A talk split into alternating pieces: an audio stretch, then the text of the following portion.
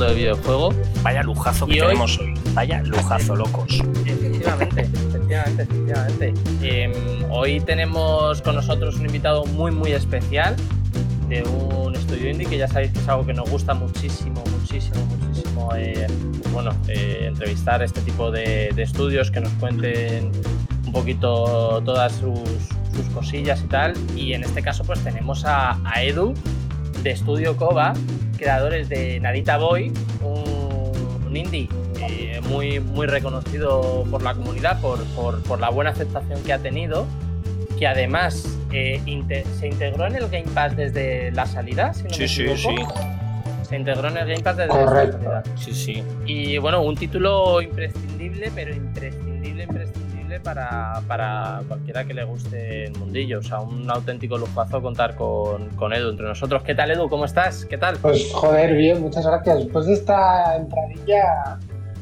muy contento, muy contento. Se ha emocionado tú, se ha emocionado Edu, tío. Me ha emocionado, la lágrima. No, Aquí. gracias. Eso es del calor, Edu, es del calor. Qué calor, joder. Ventilador. ¿Qué- ¿Cómo estás? ¿Mucho, mucho lío después de...? Bueno, eh, lo primero, antes que nada, antes que nada, perdón, eh, que ya me iba un poco a empezar a charlar un poquito con Edu, pero lo primero, antes que nada, ya sabes, Panchi, que te voy a dejar a ti para el final, ¿vale? Hoy tenemos a- con nosotros a Linko, link Linkisito, a Saito. 121. Let's go. ¿Qué pasa, tío? Que jugaste al Narita Boy, hiciste una review para más juegos y que, como no, tenías que estar hoy con nosotros, pues eh, aprovechando para, bueno, pues me imagino que tendrás ganas de, de hacer algún tipo de preguntas y tal. No se Pero nota, bueno, pues- pero estoy a tope por adentro. O sea, es ritmo cardíaco más mil y pa, pa, pa, pa. ¿Qué tal? ¿Cómo vas, Pinky? Pues bueno, la verdad, justo ayer tuve muchísimas ganas de rejugarme Narita Boy, no, no voy a mentir. Pero soy un vago y al final no lo hice. Así que me lo he dejado en cuenta pendiente porque encima, eh, esto siento decírselo a Edu, me falta un logro todavía para sacarme el, Uh, el es que esperado es- platino. Ese es el más chungo, tío. Es que es- es- Ahora nos diréis cuál es. Ese logro es diabólico. Hay- eh, creo que es un, hay un logro que es encontrar un, un secreto en el juego. Que si mal no me equivoco. Que te lo diga, que te lo diga, que te lo diga ahora. Bueno, el, el logro es la primera memoria, es decir, el creador tiene 13 memorias, si no recuerdo mal. Pues tienes Mm. que gestionártelo como puedas para desbloquear la primera. Pues- la primera memoria pues tiene un poco más de lore, un poco más. y ya está. Pero es difícil, es difícil. Es, es justo creo que la, la que me falta, que Oh. he leído algo por ahí, pero quiero buscarlo yo del todo. Me queda ahí Sí, el... sí. y- Bueno, pues eh, ahora aprovecharemos y, y preguntaremos y, y esas cosillas. Eh, Panchi, ¿qué ¿Qué pasa, pasa? tío? Pues nada, tío, con, mucha, con muchas ganas de, de- de esta entrevista. Que estamos, Edu y yo estamos, llevamos hablando bastante tiempo, pero bueno, ya, ya me estaba contando fuera de línea que, que claro, estuvo en Japón, porque bueno, eh, bueno, no sé si se puede decir, pero que su mujer es japonesa. Entonces hemos estado hablando de Japón, de Tokio, hemos, hemos estado hablando fuera de dice, no sé si se puede decir, pero lo ha Pero lo he dicho. dicho. Te lo he dicho, pero te he dicho que no lo digas. Me No, cago no, en la no, mar. no. Y nada, le está preguntando que qué tal allí, con todo el tema del COVID, de las Olimpiadas, hemos estado hablando un poquito y, y nada, y, y es que ha estado allí una, una temporadita para, pues eso, para ver a la familia y todo eso. Y, y nada, muy, muy guay, tío. Muy guay, muy- con muchas ganas y mucha ilusión. Ya te digo, para mí es uno de los títulos indies mm, últimamente de lo mejorcito que hay. Y bueno, ya hablaremos durante, durante, durante la Qué charleta. bonito. Sí, es verdad, porque además estamos, yo creo, siempre lo decimos cuando venís, ¿no? Estamos viendo una época muy chula, creo yo, creemos, según Mm. la gente que hablamos del tema y del sector y tal, que, que estamos creando, viviendo una época muy chula de, ¿no? de, de los juegos indie, ¿no? Gracias a servicios tipo Game Pass, tipo Epic, tipo Mm. este rollo. Y, y nada, la verdad que se agradece y, y bueno, con muchas ganas de, de que, come- que comencemos y preguntarte cositas, tío. Un placer, Edu, Pues tenerte aquí. disparad, disparad. Eh, muchas gracias. Lo digo, eh. Pues nada, comienza, que- Monkey. que había muchas ganas y lo que está diciendo Panchi, ¿no? Panchi en concreto estaba loco, Edu, con que vinieses, con las ganas que le tiene Sí. al. al eh, bueno, le, le tenía muchas ganas a- y le tiene muchas ganas a la entrevista. Como todos, un poco porque lo que dice Panchi hace mucha ilusión y yo creo que no sé si está, no sé cómo estarás de, de acuerdo en esto, pero creo que estamos viviendo. Eh, con, con, todas sus comillas y lo que siempre hablamos del tema de ayudas y tal, que ahí ya te dejo a ti que diga más o menos lo que a ti te apetezca. Pero, pero dentro de lo que cabe, creo que en cuanto a creatividad, o sea, si no se invierte más en el sector, por creatividad no es, ¿verdad? O sea, no, claro, sí, será, pero por creatividad y por capacidad. claro, y por donde no llegan las subvenciones llega la locura del, de desarrollar, que es, bueno, es bastante complicado ser indie. Pero claro, la creatividad es lo que, lo que no tiene precio y tu tiempo tiene, pero bueno, quiero decir, en cierto sentido, aunque pierdes salud, pero el, tiempo nadie te lo puede quitar y lo puedes ir robando horas de ahí a tal. Es por eso que los indies cruncheamos que da gusto. Pero sí, o sea, solo nos faltan las subvenciones, eso ya sería maravilloso. Y, pero bueno, por lo demás, en España, joder, es que yo, yo flipo, es un orgullo la de talento que hay. Hay mucho talento, ¿eh? sí, sí, nos estamos dando cuenta que, joder, que hay mucho, mucho, mucho talento. Mucho, tío. Mucho, mucho. Yo creo que hay mucho jugón, mucho jugón. Además, todos los que hacen juegos son unos jugones. Y esos jugones, pues cuando descubren que pueden hacer juegos, dices, pues vamos para allá. Y sí, sí, hay gente con mucho talento en España. O sea, unos titulazos. o sea que sí, vamos para arriba.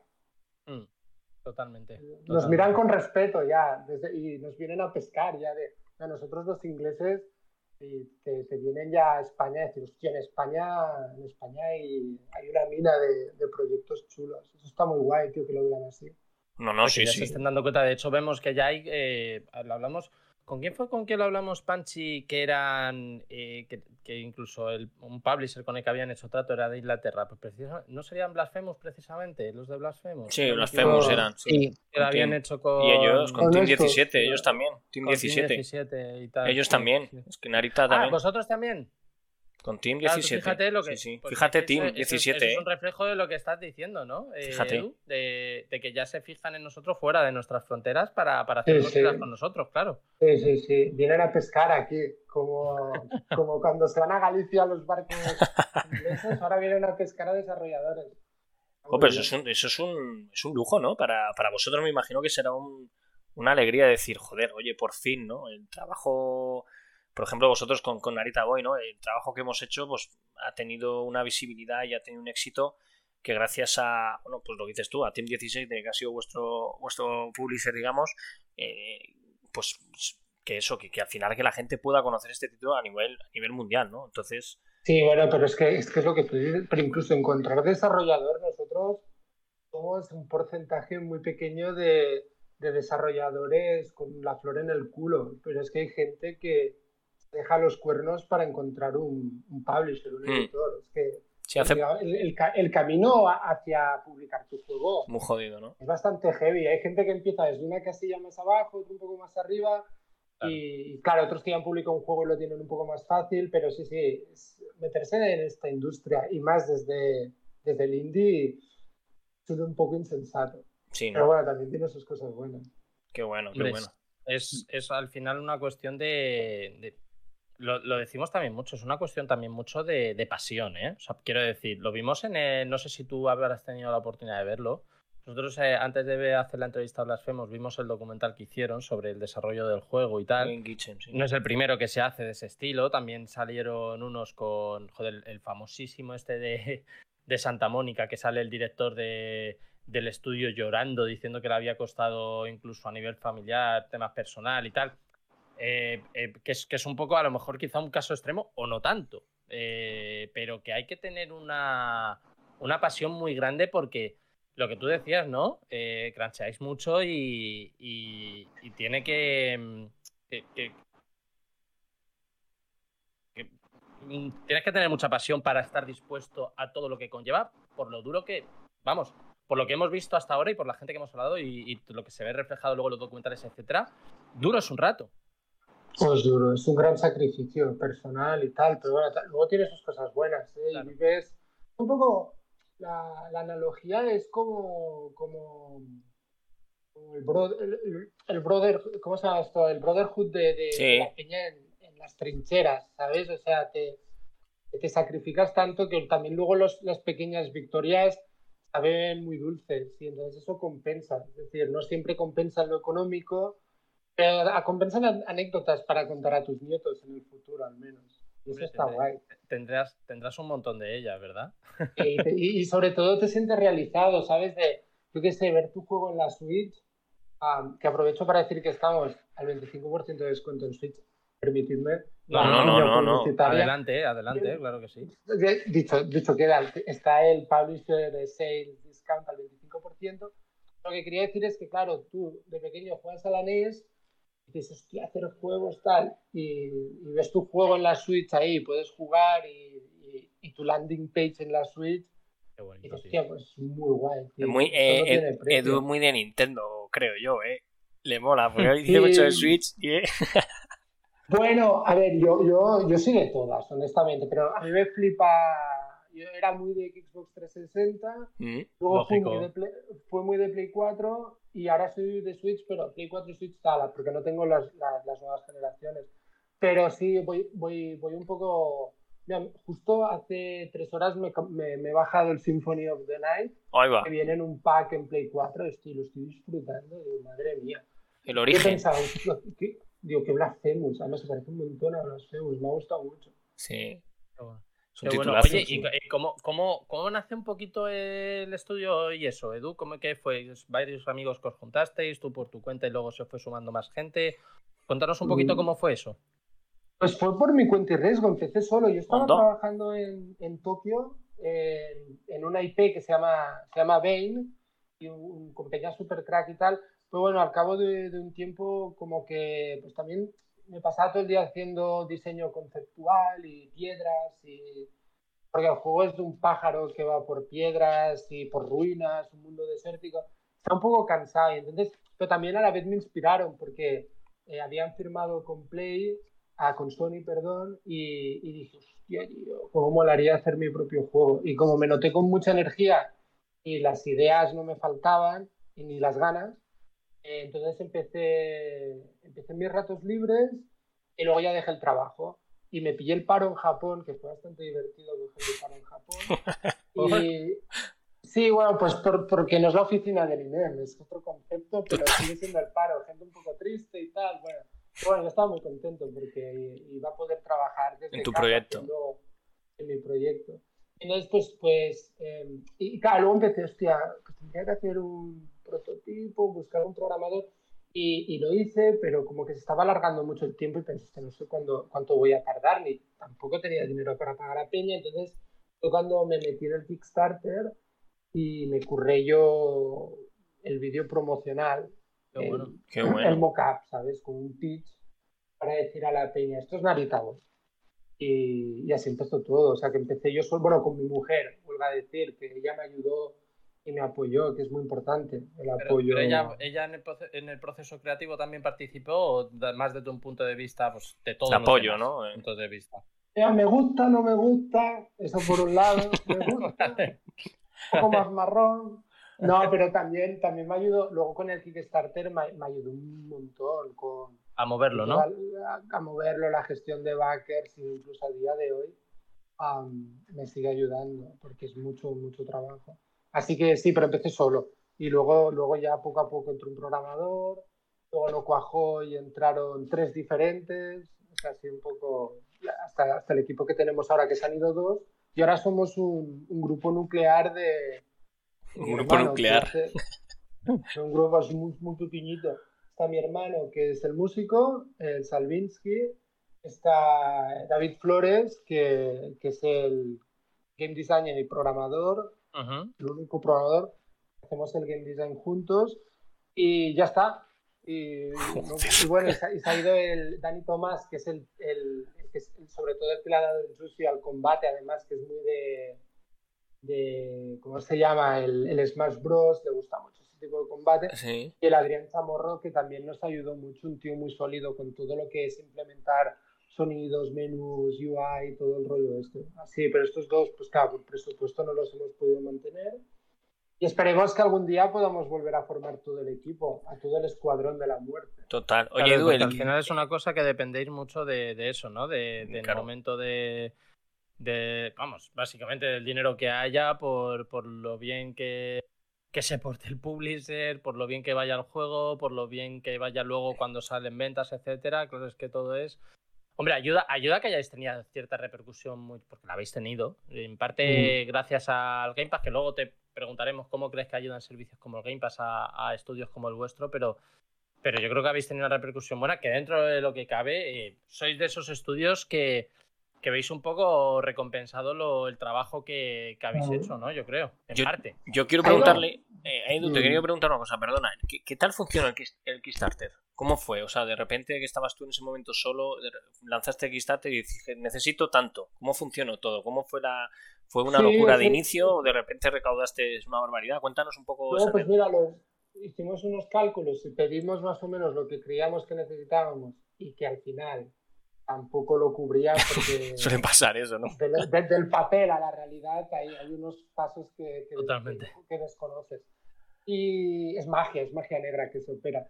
Eh, pero, pero nos fue guay. Los primeros días conseguimos 50.000 euros de los 120.000 Joder. y luego hubo como una especie de llanura en la que no pasaba nada y pues claro, se despertaba cierta preocupación. Hostia, Y sí. los últimos, y los últimos días llegamos a 160.000 euros. Así que guay, Joder. nos sobrepasamos ¿A cuánto? de 40.000. 160. Bueno, 160 total. Ostras. Estuvo, muy- estuvo muy guay, estuvo muy guay. Sí, sí, hombre, y gracias que lo sobre... O sea, porque es lo que te digo, que, que luego pasa el tiempo y tal, y, y todo se dispara y dices, pues si nos estamos quedando cortos, y que no somos los primeros. No, no, Seguramente. suele ser- pasar lo de la pasta, luego os quedáis siempre cortos, ¿no? Porque queréis, aparte, te- tenéis una idea y luego va creciendo esa idea, no es la movida, claro. Claro, y luego lo, y primer- lo primero es, es el fisco, es Hacienda, que en España, en, en Estados Unidos, por lo que creo recordar, em, este dinero entra como donaciones. Entonces, como que tiene una tasa impositiva muy baja.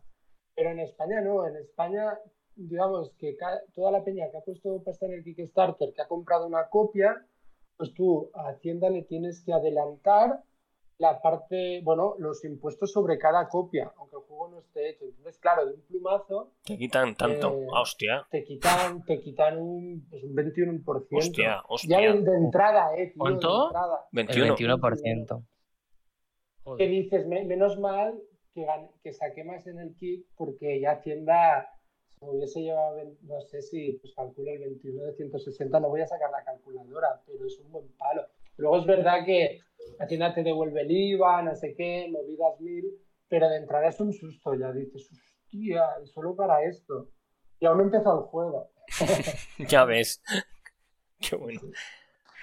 Qué bueno, qué bueno. Eh, bueno, y, y cómo son, o sea, quiero decir, una vez que ya entra ese dinero, es en plan, manos a la obra, vamos, eh, vamos al lío y os encontráis con facilidades, os encontráis con muchos problemas, el, el publisher llega de repente, tenéis que buscarlo vosotros, ¿cómo...? cómo- Mira, nosotros, a nosotros por suerte, eh, al hacer un Kickstarter, de pronto eh, tienes mucha visibilidad. Y entonces los publishers, si ven que, hay mucho interés en, en- en un videojuego que está haciendo Kickstarter, entonces descuelgan el teléfono y, y tuvimos la suerte, el Enrique Colines de las Fuimos me lo explicaba, no sé dónde, que te llaman publishers por todos lados. Y eso es súper guay, te sientes como... Estrella, ¿no? Sí, sea, uh, me, me llama todo el mundo. Pero claro, es que ah, pero además, a la vez eres un novato, ¿no? Y, y todo te parece cojonudo. Claro. Es verdad que junto con mi mujer vas desarrollando un cierto sexto sentido, un poco de intuición, y al final nosotros, por ejemplo, nos quedamos con Team 17 porque son muy grandes, o sea, son, pues ya serán 300 empleados. Estuvimos en Inglaterra, que ti- tienen un edificio entero, pequeñín el edificio, de seis plantas, pero todo es para ellos, rollo polígono de Inglaterra. Y nos gustó mucho porque el equipo de QA es muy grande y la verdad es que son súper pros. Pero bueno, tampoco es que conozcamos muchos más, pero nos sonó bien. Y, y ellos es verdad que al final un publisher eh, pone pasta. Y, Hombre, claro, y, claro. ah, ellos se, se mojan con el riesgo, y, pero bueno, ponen pasta. Y eso, y eso nos fue muy bien porque claro, hubo un momento que necesitábamos una inyección económica. Y, y nos ayudaron. Y Peña muy paciente, nosotros nos colgamos también. Eh, No, no por gusto, sino por, por, ¿sabes? Por cosas de la vida eh, tardamos más y siempre nos han apoyado, joder, y eso Qué es bueno. ¿sabes? Que te podrían haber mandado a mierda. Claro. Oye, oye, di, di, di, Linky, di. Ah, iba a leer el chat. Sí, Dicen sí, bien, por aquí eso. en el chat. Eh, después de este proceso del Kickstarter, ¿volveréis a meteros en otro o con el que habéis aprendido con Arita Boy buscaréis otra forma de financiación? De Alexis Lacan. Pues, tía, yo no me metería, en, o sea, me metería en otro, pero, pero sin tanto reward, ¿sabes? Sin tanta recompensa física, digital, ahí nos flipamos, porque no está escrito. Y, y- y entonces yo, yo honestamente lo haría. Yo me, seguramente iré a picar a la puerta de algún publisher, y diré, toc, toc, y, y seguramente haré eso. Pero un, un Kickstarter es un jaleo, te da taquicardia, y mucho curro. Mucho El tema de, el- el- apretan mucho los publishers, que también lo pregunta un poco Galactus. eh, O sea, ¿son muy exigentes o, no- o- bueno, en este caso entiendo que Team 17 se portarían bien, pero, pero suelen, son, son de apretar, son de. Claro, eh, hay- depende, ¿eh? por ejemplo, de entrada donde tú tienes que apretar es con el contrato y ver que el contrato no son condiciones leoninas. Eso es lo más importante.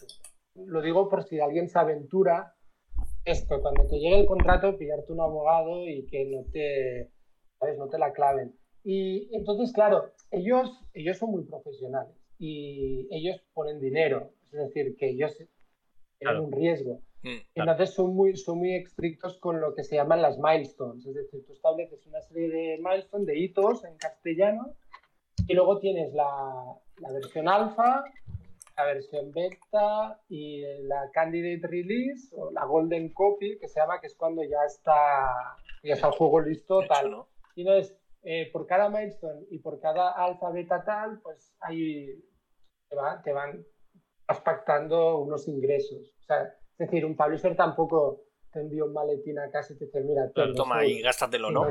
vas- vas pactando, eh, pues eso, etapas y si la cumples, te dan. Y si no la cumples, hasta que no la cumples, no te la dan.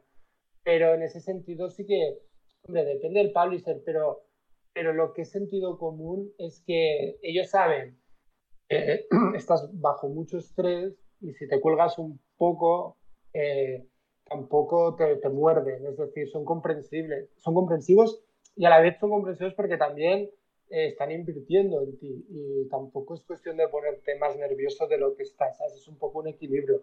Es muy paternalista, es una- yo creo que es una relación muy paternalista, ¿sabes? La del publisher, claro. Eh, con el publisher. O sea, al final no hay que olvidar que ellos están invirtiendo paz, entonces tampoco te van a... O sea, si, si- si es, a ver, hay, hay unas... Para entrar al detalle, hay como unas cláusulas en la mayoría de contratos con el publisher que si por caso de fuerza mayor, que se te rompes los dos brazos, eh, te quedas toli, cualquier cosa, entonces ellos se quedan tu juego Oh, justo. Eh, y, y- incluso pueden llegar a tener la bondad de darte un pequeño porcentaje por ventas más adelante. Pero es guay, es decir, que al final, si te pasa algo, como ellos han invertido, se pueden quedar tu, tu producto, que no me parece nada mal. Hombre, al final es la- el mundo, mundo empresarial, ¿no? Ellos Mm. tienen que cubrir las espaldas de la mejor manera posible que ellos, que ellos vean, Oye, claro. yo voy poniendo sí. el jueguecito de fondo mientras seguimos hablando para que Sí, lo pues vea ya. de- de- eso te iba a decir. eh, precisamente aprovechando que Panchi está poniendo el tráiler, yo tengo por aquí detrás unas, unas capturillas de pantalla de- del juego también. Em, ¿Por qué Narita Boy? O sea, ¿cómo surge en concreto Narita Boy? Em, viene la inspiración, entiendo que viene de algo que has hecho previamente, pero ¿cómo se va desarrollando todo ese proceso, esas mecánicas, esos bosses, que al final han, han conseguido hacer un, un juego tan completo que luego Link ahí seguro que puede meter mano, eh, que es quien lo ha jugado de, de nosotros y, y, joder, eh, mm, al final ha salido una cosa muy, muy chula y muy Sí. particular. ¿Cómo se da todo esto? O sea, pues, es- pues que son muchos factores, es decir, también el- la dilatación durante estos años te permite iterar y, y mejorar cosas. Pero la, la, la siguiente, eh, la idea original, pues fue un día que, que cerca de casa de mis suegros en Japón eh, hay una, hay una, ¿cómo se llama esto de mm, las Keiba, que es una, la hípica, la hípica de- de carreras de caballos Ah, sí. y, y había una exposición de caballos legendarios, un caballo que se llamaba Narita Bryan. Y que, es muy conocido en Japón en los 90. Se me flipó el nombre. Y, y, y, dije, hostia, pues Narita Boy. Y luego fíjate que ya, y fíjate que a, mí, mi proceso creativo es como ir asociando ideas y luego pensaste, claro, a ver, si al final es un nombre de caballo, los enemigos podrían llamarse Stallions, que es un nombre que tiene un puncho así de malote, pero es semental, son los caballos de carreras, eh, como Rocky, Italian Stallion. Entonces, pues vacilando un poco por ahí. Y luego ya más de hípica no tiene nada el juego. Aparte de algún recuerdo de Narita Boy, ¿sabes? Por un poco el homenaje de, la idea sí. del juego, eh, viene un poco por ahí. Y entonces, luego, luego, al final el juego, yo quería hacer un juego, o sea, cuando, que, a mí me gustaría jugarlo, y, y, luego quería hacer algo muy apuntalado en la nostalgia. Eh, ¿sabes? De la sensación que tenía cuando jugaba las recreativas y, y pelis, eh, también los sábados viendo He-Man, ¿sabes? Toda esta nostalgia de, bueno, de mi juventud, de, de, los 80, de mi niñez, más que de mi juventud. Y ese fue un poco el, el, rollo. Y entonces, pues nada, para, para el universo de Narita Boy, como quería jugar mucho con la idea de que el creador es una especie de Jobs, ¿no? Y, el propio ordenador recuerda a la... El ordenador del juego que se llama Narita Web recuerda al ordenador, el Macintosh. Y dices, hostia, ¿y si, a los, y si a los NPCs les empieza a poner como si fuesen monitores y tal, y, y, incluso toda la arquitectura, las cascadas, las piedras, todo está. Y, y finalmente, la tecnospada es, es los colores los colores primarios de la teoría de color, lo que todos estudiamos en el cole. Y porque a mí como me gusta mucho la teoría del color, pues empecé con esto. En vez de hacer una espada de acero gris, eh, me fijé mucho en, las, en los cassettes de los años 80 que tienen como unas líneas de una tricromía siempre. Siempre no, pero era muy diseño de los 80 la tricromía. Y le puse esos colores, los colores primarios, no me preguntes por qué. Pero a raíz de eso, hostia, pues podría hacer casas en que está la casa amarilla, la casa roja, la casa azul, y bueno, me creé la película. Esa es toda, un poco sintetizada, esa es toda la historia. Y, luego es verdad que el pilar fundamental eh, te habla, está por un, lado todo lo retro, está por otro lado eh, toda la nostalgia de los 80, Steve Jobs. Luego sí que quería hablar que el protagonista del juego es un mestizo japonés y americano. Y era un poco, es un homenaje también a mi primer hijo, que es mitad japonés, mitad español, ¿no? Y me fascina, me fascina mucho la idea de que yo, yo me lo quedo mirando y flipas, ¿no? Porque te cambia del español al japonés de un plumazo, ¿no? Y como en un cerebro hay dos universos.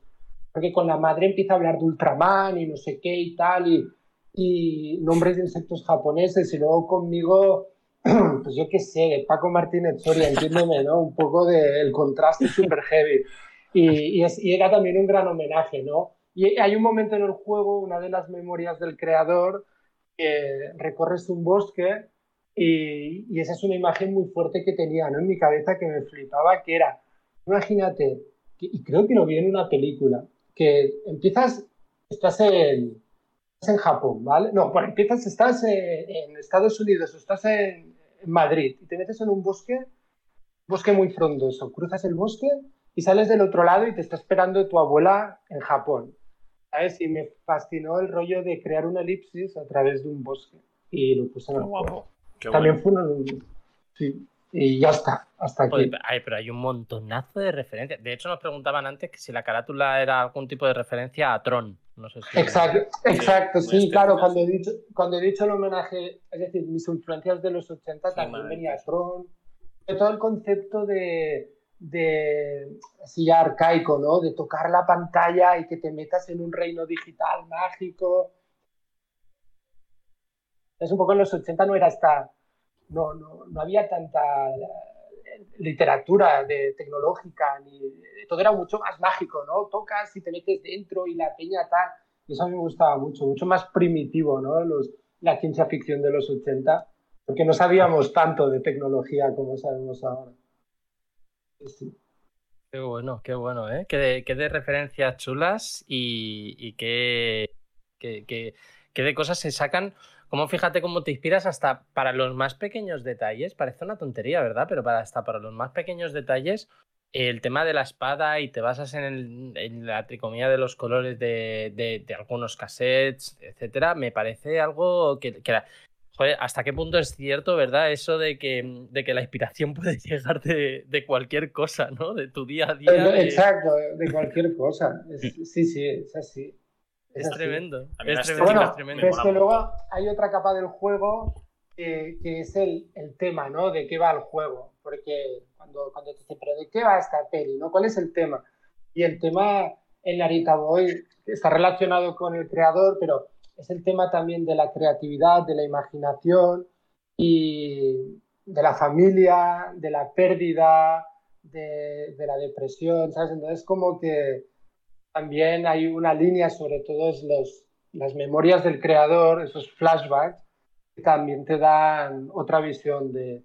O sea, básicamente Narita Boy explica algo aparentemente muy grande, un poco difícil de comprender, ¿no? Como una mitología eh, muy religioso y muy Edad Media, ¿sabes? Un, un cristianismo en plan Edad Media, pero luego al final te está explicando una historia muy humana y muy del común de los mortales. Y ese contraste a mí también me gusta mucho, ¿no? Que dices, cuánta pompa y cuánto rollo, pero lo importante es la historia del creador. Mm. Y, en el proceso este creativo, ¿os encontrasteis algún, que también lo, pregunta Don Sedo, que dice que es muy fan del juego, un poco el tema del Kickstarter ya lo hemos comentado un poco, pero luego comenta algo interesante. ¿Os, encontrasteis alguna traba a la hora de, de, la creación, del desarrollo de artístico de, o de cualquier tipo mm. dentro del desarrollo del juego? ¿Os encontrasteis algún problemilla? Hombre, lo más, yo a nivel, yo, es que me lo, he comido, el arte y las animaciones, el diseño y, bla, y los menús, todo esto me lo he comido yo, todo lo visual y la animación. Y yo en ese sentido sí, eh, ha sido echar horas, pero me siento muy confiado porque, me sentí muy confiado porque soy director de arte y soy bastante, me, me, me flipa dibujar y no, no era muy complicado por mi lado y me gusta la creatividad y diseñar enemigos bizarros y tal, me flipa. Pero en cambio, todo lo que era el game design que yo cogeo más, sobre todo cuando entró David juntos, pudimos reconducirlo y sobre todo con la ayuda de, Team 17 que tienen game, designers ahí en in-house y, ah, te decían, y te decía, hostia, pues tal, vigila cual y y entonces un poco a base, e, esa es la parte contestando la pregunta que se nos ha hecho más hueso. Y supongo que no solo a nosotros, sino a bastantes estudios. Porque es como hacer un gran puzzle en el que todo tiene que encajar, en el que todo tiene que entenderse, eh, el jugador tiene que saber por dónde tirar. aunque yo siempre he sido partidario de que yo quería que la peña se perdiese, aunque es un poco lame, es un poco antifan, ¿no? O sea, no, es tan divertido, ¿no? Como dicen a veces en el game design, que un juego tiene que ser divertido y tal. Y yo sí que me quería arriesgar ir un poco a contracorriente, ¿no? No poner mapa, obligar a la peña a apuntar los símbolos como antaño. Qué bueno. Hay, hay, unos símbolos del juego. Entonces es verdad que eran unas decisiones un poco arriesgadas y que también te digo, nos, a la larga nos ha perjudicado en ventas, seguro, porque no es un juego que entra, entra bien a primera, ¿sabes? Es un juego que los 45 primeros minutos eh, tienes que creer en él. Y es verdad que vivimos en una época en la que la peña cambia de juego y se pone otra en A los 10 minutos, total. En el, game, mm. en el, Game, Pass. Y eso es verdad que yo no, no calibré muy bien, ¿no?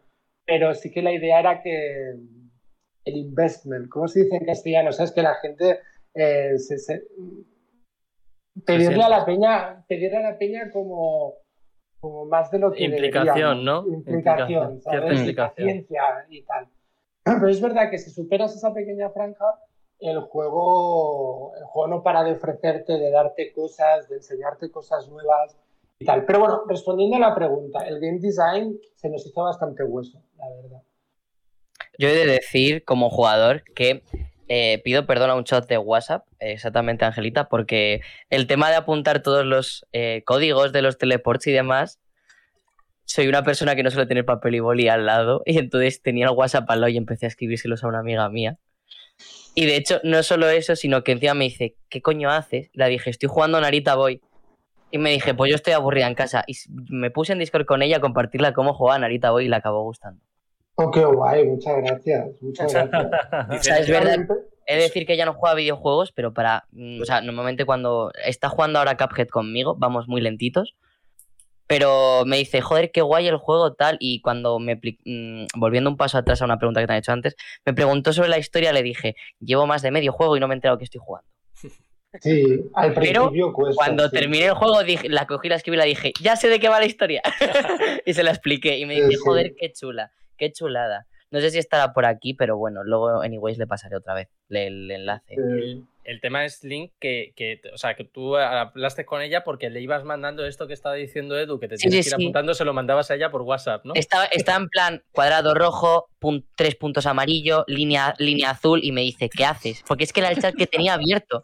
Entonces, claro, de repente mm, llegó un momento en el que cogí con ella y cuando se metió en la llamada, e- ella estaba estudiando, claro. Ella, o sea, estaba en, en medio época de exámenes y de, de este que de repente le decía, se llama Ángel, le digo, Angelita, me dice, ¿qué? Y digo, tres puntos amarillo, me dice, vale, y lo apuntaba.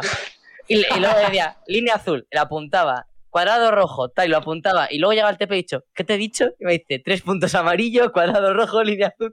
Y así estuvimos todo, todo el juego. Buenísima esta ¿verdad, anécdota. eh. Es muy bonita esta anécdota, ¿eh? Realmente me encanta.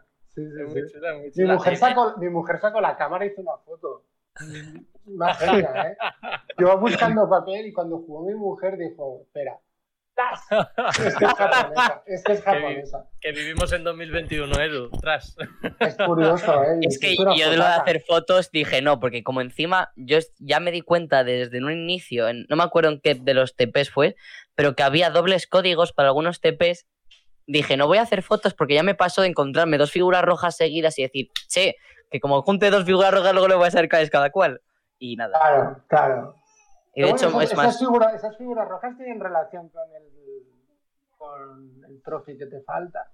Sí, lo, lo he visto, lo he visto. Y de hecho, es más, eh, hubo una de las combinaciones que saqué por suerte. Porque Ah, me, sí, me faltaba un código y no sabía cuál era y dije, a ver, tampoco hay tantos símbolos, puedo perder aquí un poco de tiempo. Exacto, bueno, exacto. Es que solo pensamos que, que a base de, de- podías petar el código si te sabes dos. Exacto, o sea, y de hecho es más, es un juego que te, principalmente sobre todo por el tema de, es lo de que has dicho tú de, mm, como no tiene una linealidad ni tampoco tiene un mapa, de por sí estás como un poco obligado a explorar. Y es un Mm. juego que hacerte el secreto, que es encontrar al fin y al cabo ese disquete, el disquete que tiene cuatro partes, o cinco creo que eran, cuatro y el lado de atrás. Cinco, cinco, sí, cinco. Entonces, esas partes te obliga a buscarlo y el no tener un mapa te da más libertad porque no es que digas, ah, bueno, esta es la ruta principal, voy a ignorar el resto, sino que Sí. te hace explorarlo, te hace dar un par de vueltas y buscar esa sala que has visto al inicio, que no sabes cómo acceder y decir, tengo que llegar porque es que ya quiero llegar, porque es que solo tengo que encontrar cinco secretitos. No es que me tenga que poner a buscar los 40 trofeos que hay escondidos en el mapa de GTA V. ¿Sabes? Es- es cortito Sí, Entonces, es lo que te incita también un poco a hacerlo al 100% el juego, porque es un juego que teniendo... Perdón, me he muteado sin querer. Teniendo un secreto tan fácil de hacer y, bueno, y a la vez complicado, te incita más a ello. Sí, es cabroncete. Qué bueno que hayas conseguido, Edu, precisamente parte de eso que, o sea, esa parte un poco más, esa experiencia un poco más old school de apuntar las cositas y que se transmita y que, y que llegue, tiene que ser para ti como desarrollador la, la- la mayor de las satisfacciones, entiendo, ¿no? Que alguien Sí. entienda el concepto que has querido transmitir y que, y que lo haya ejecutado, ¿no? Es que sí, sí, yo le agradezco, pero es lo que decíamos, ¿no? De, de pedir peras al horno, de pedir a la peña que saque un papel, un lápiz hecho una foto. Es como, qué huevazos tienes. Así que cuando la, cuando, cuando la gente lo hace, yo encantadísimo y muy agradecido. Sí. Es que he, he de decir que yo soy ese limbo generacional, porque eh, soy de estas de la generación ZX y tal, pero me he criado con millennials. Tanto mis dos referentes en familia son mi primo que tiene la edad de Cristian y otro que es unos pocos años menor. Entonces, claro, toda mi cultura de videojuegos y demás viene de ellos. Y yo me acuerdo de en casa de mi primo los códigos del GTA San Andreas apuntados en papel de, de cuaderno Claro. arrancado y todo. Entonces, muchas de estas cosas de apuntarme las notillas me pasan. Y a día de hoy, en juegos externos a Narita voy perfectamente un código, papel y lápiz, o en su defecto, la propia agenda del móvil. Me pongo en el móvil, apunto el código y ya está. Pero vamos, sí que es una cosa porque encima soy olvidadizo. Los combos y mecánicas del juego me las aprendo, pero como me digas, apréndete este código, se me olvida. Se me Ya, olvida. ya, ya, ya. ¿Tiene mucho, ¿Tiene mucho set de, de combos y eso para el tema de lucha? ¿Centrasteis ahí mucho, Edu, el, el tema del desarrollo? También, también nos, nos preguntan si, si en el proceso tuvisteis que dejar algo eh, por tema de presupuesto, por tema de trabajadores, si dentro del, del proceso tuvisteis que dejar algún elemento o algo, porque ya sabemos y lo hemos vivido nosotros que hablamos mucho con indies, como que cuando vas haciendo cosas como que siempre se te ocurren incluir alguna más y siempre viene alguna más y siempre que ahí tienes, Sí, sí. tienes que tener un poco la cabeza fría y decir no, no vamos Sí, a sí. abarcar No, me te- demasiado, no vaya a ser que aquí, luego no pasemos más. Claro, eh, intentemos, eh, que llega un momento, ¿no? Que, que- que es en plan, vale, eh, va- vamos hasta aquí porque si nos vamos y siempre vienen cosas nuevas y esto y lo otro, entonces hay algo que se te quedas ahí de decir, "Mm, un poquito más de tiempo, un poquito más de dinero, un sí. poquito más de tal, podríamos haber incluido esto o esto otro. Correcto, sí, se nos quedó, a ver, se nos quedó cacho, se nos- la, la- la Casa Roja en, en- de las tres casas, la Casa Roja, el, digamos que no, no- quiero hacer un spoiler, pero bueno, el rojo se asocia en el juego con los malos, entonces en la, en la Casa Roja te ibas a, a la dimensión Stallion y joder, ten- tengo diseñado la ciudad y tal, ¿sabes? Cuando, en el, cuando hay un coliseo donde luchas contra un final, pues en una de las versiones tú seguías para adelante y, claro, por falta de preso, hicimos un portal y le sacamos de esa dimensión. Eh, y, y luego también teníamos toda la parte de Bitmap que tenemos diseñado y, y y- funciona. Tenemos bastante cacho de, de Narita Boy en los 80 luchando con, con los puños. Ah, y, y no, lo pus- no lo pudimos poner también, no, ya no tanto por preso, que también, pero podríamos haber forzado la máquina y poner, sino por una cuestión de equilibrio del juego, ¿no? Como que de pronto te ponías a luchar ahí y decías, espérate, espérate, demasiada información, ya que el juego tiene mucha información. Y no es por eso, el, el juego tiene un final así, o sea, se cierra el, el arco de la trama, pero hemos dejado una puerta abierta por si algún día mm, Dios quiera, podamos acabar la historia con el beatmap. Yo estoy, yo estoy bueno, esperándola, eh. bueno, yo estoy bueno. esperándola.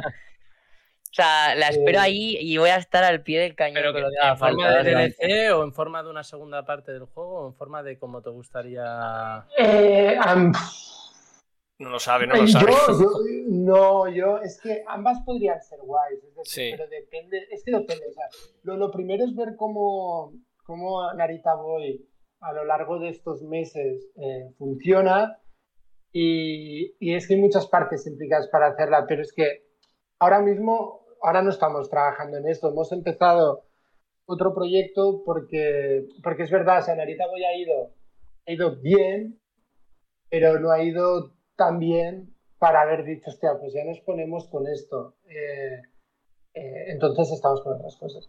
Pero nos gustaría hacerlo, evidentemente. Nos gustaría hacerlo. Claro. Como, como, te, lo, te lo decía antes un poco al principio. Panchi, Panchi sé que está disfrutando. Es que estas cosas. No, yo Panchi escucho, yo escucho. Yo sé que está ahí muy- callado porque está escuchando y disfrutando tal. mucho y- de la entrevista, sí. Y, y él estas cosas la- las disfruta muchísimo. Eh, te iba a decir, te iba a preguntar, eh, eh, ¿cómo, cómo crees precisamente te- que, que ayuda el tema de, bueno, para empezar, tema de, tú que has dicho que eres Nintendero y tal, ¿cómo, cómo crees que ayuda para empezar todo el tema de, de Switch, que creo que ha llegado como, como agua de mayo para el mundo indie, la Switch, porque además es una plataforma que encaja muy, muy, muy bien con los indies en general y con este tipo de Mm. títulos en particular. Es una consola con esa, con Sí. esa versatilidad que tiene, que encaja perfectamente. Y luego eh, servicios como Game Pass y tal que ayudan a que gente que a lo mejor de otra manera no le daría por probar Narita Boy, que va, lo ve ahí, ve el título llamativo, mm, se mete, mira Sí. el vídeo un poquito de que va, ah, pues mira, pues lo voy a descargar en un momento y lo voy a probar. Yo creo que es que, que ayuda muchísimo, pero bueno, ¿cómo, ¿cómo lo veis vosotros desde vuestro punto de vista? Tanto la, la- eh, todo el tema de Switch que ha, que ha llegado como plataforma, como el tema de este tipo de. Y yo también enlazar, eh, para meter el juego de Narita Boy en el Game Pass, ¿fue Microsoft o fuisteis vosotros? Ya enlazo un poquito con... Pues mira, contestando ya rápido a tu pregunta, fue Microsoft que nos picheó y, Qué bueno. y y, y picheó- primero nos picheó a nosotros porque nos propusieron hacer un exclusivo con ellos mucho antes de tener al publisher. Y, y, luego, ya que eso fue bastante tocho. Y luego. fue bastante con, con, fue bastante tocho. Y luego con, con Team 17 fueron los que eh, empezaron a cuchichear. Pues podríamos. Y, a, nosotros nos, a nosotros nos pareció. Nos pareció guay, por sobre todo por cómo, te diré cómo te venden la moto, sino cómo te argumentan que, que, puede ser bueno para el producto y básicamente lo que me has dicho tú es lo que me explicaron ellos y lo que, y lo que creemos que, que, es lo que pasa, ¿no? Que aunque el juego eh, aparentemente lo esté regalando eh, y, y, piensas, hostia, si esas copias no las estuviese regalando, me las estuviesen comprando, pero luego piensas, hostia, esto te da mucha visibilidad. Claro. Porque es, es una inversión, porque por ejemplo, eh, toda la publi que nos ha hecho Xbox, mm. uh, por el simple hecho de estar en su plataforma, claro, hemos salido en, en, live, no sé qué, hemos salido en 40.000 sitios que, que, yo ni, ni me da, es decir, no, no, no, he podido traquear todos los lugares que, donde, claro. nos, donde nos han hecho, y luego fíjate que cuando sabes los típicos artículos, eh, nuevos juegos en Xbox Season Pass, pues de pronto Narita Boy en todos lados, aunque no hablasen de Narita Boy, pero que Narita Boy, Genesis Noir, no sé qué. Y, y, eso es visibilidad al final, ¿eh? Narita Boy, Narita Boy, la peña lo va escuchando y lo importante es que está ladrar a la gente para que conozcan Narita Boy. Mm. Y, y, luego, claro, están los, los más fans que juegan y son tan majos que encima luego se lo compran en Switch claro, para... Te voy a contar... Para, Edu, te voy a contar una anécdota para, que, ha, que ha salido esta semana. Eh, MLV, que, MLB, perdona, que es un juego de béisbol en Estados Unidos, lo regalan en el Game Pass y es el juego número uno de ventas en Estados Unidos. Digo que aparte, me refiero que, o sea, te lo están regalando. Piensa que Microsoft es muy, muy americano, ¿no? Que la Xbox allí en Estados Unidos está muy a la par sí. con Play, ¿no?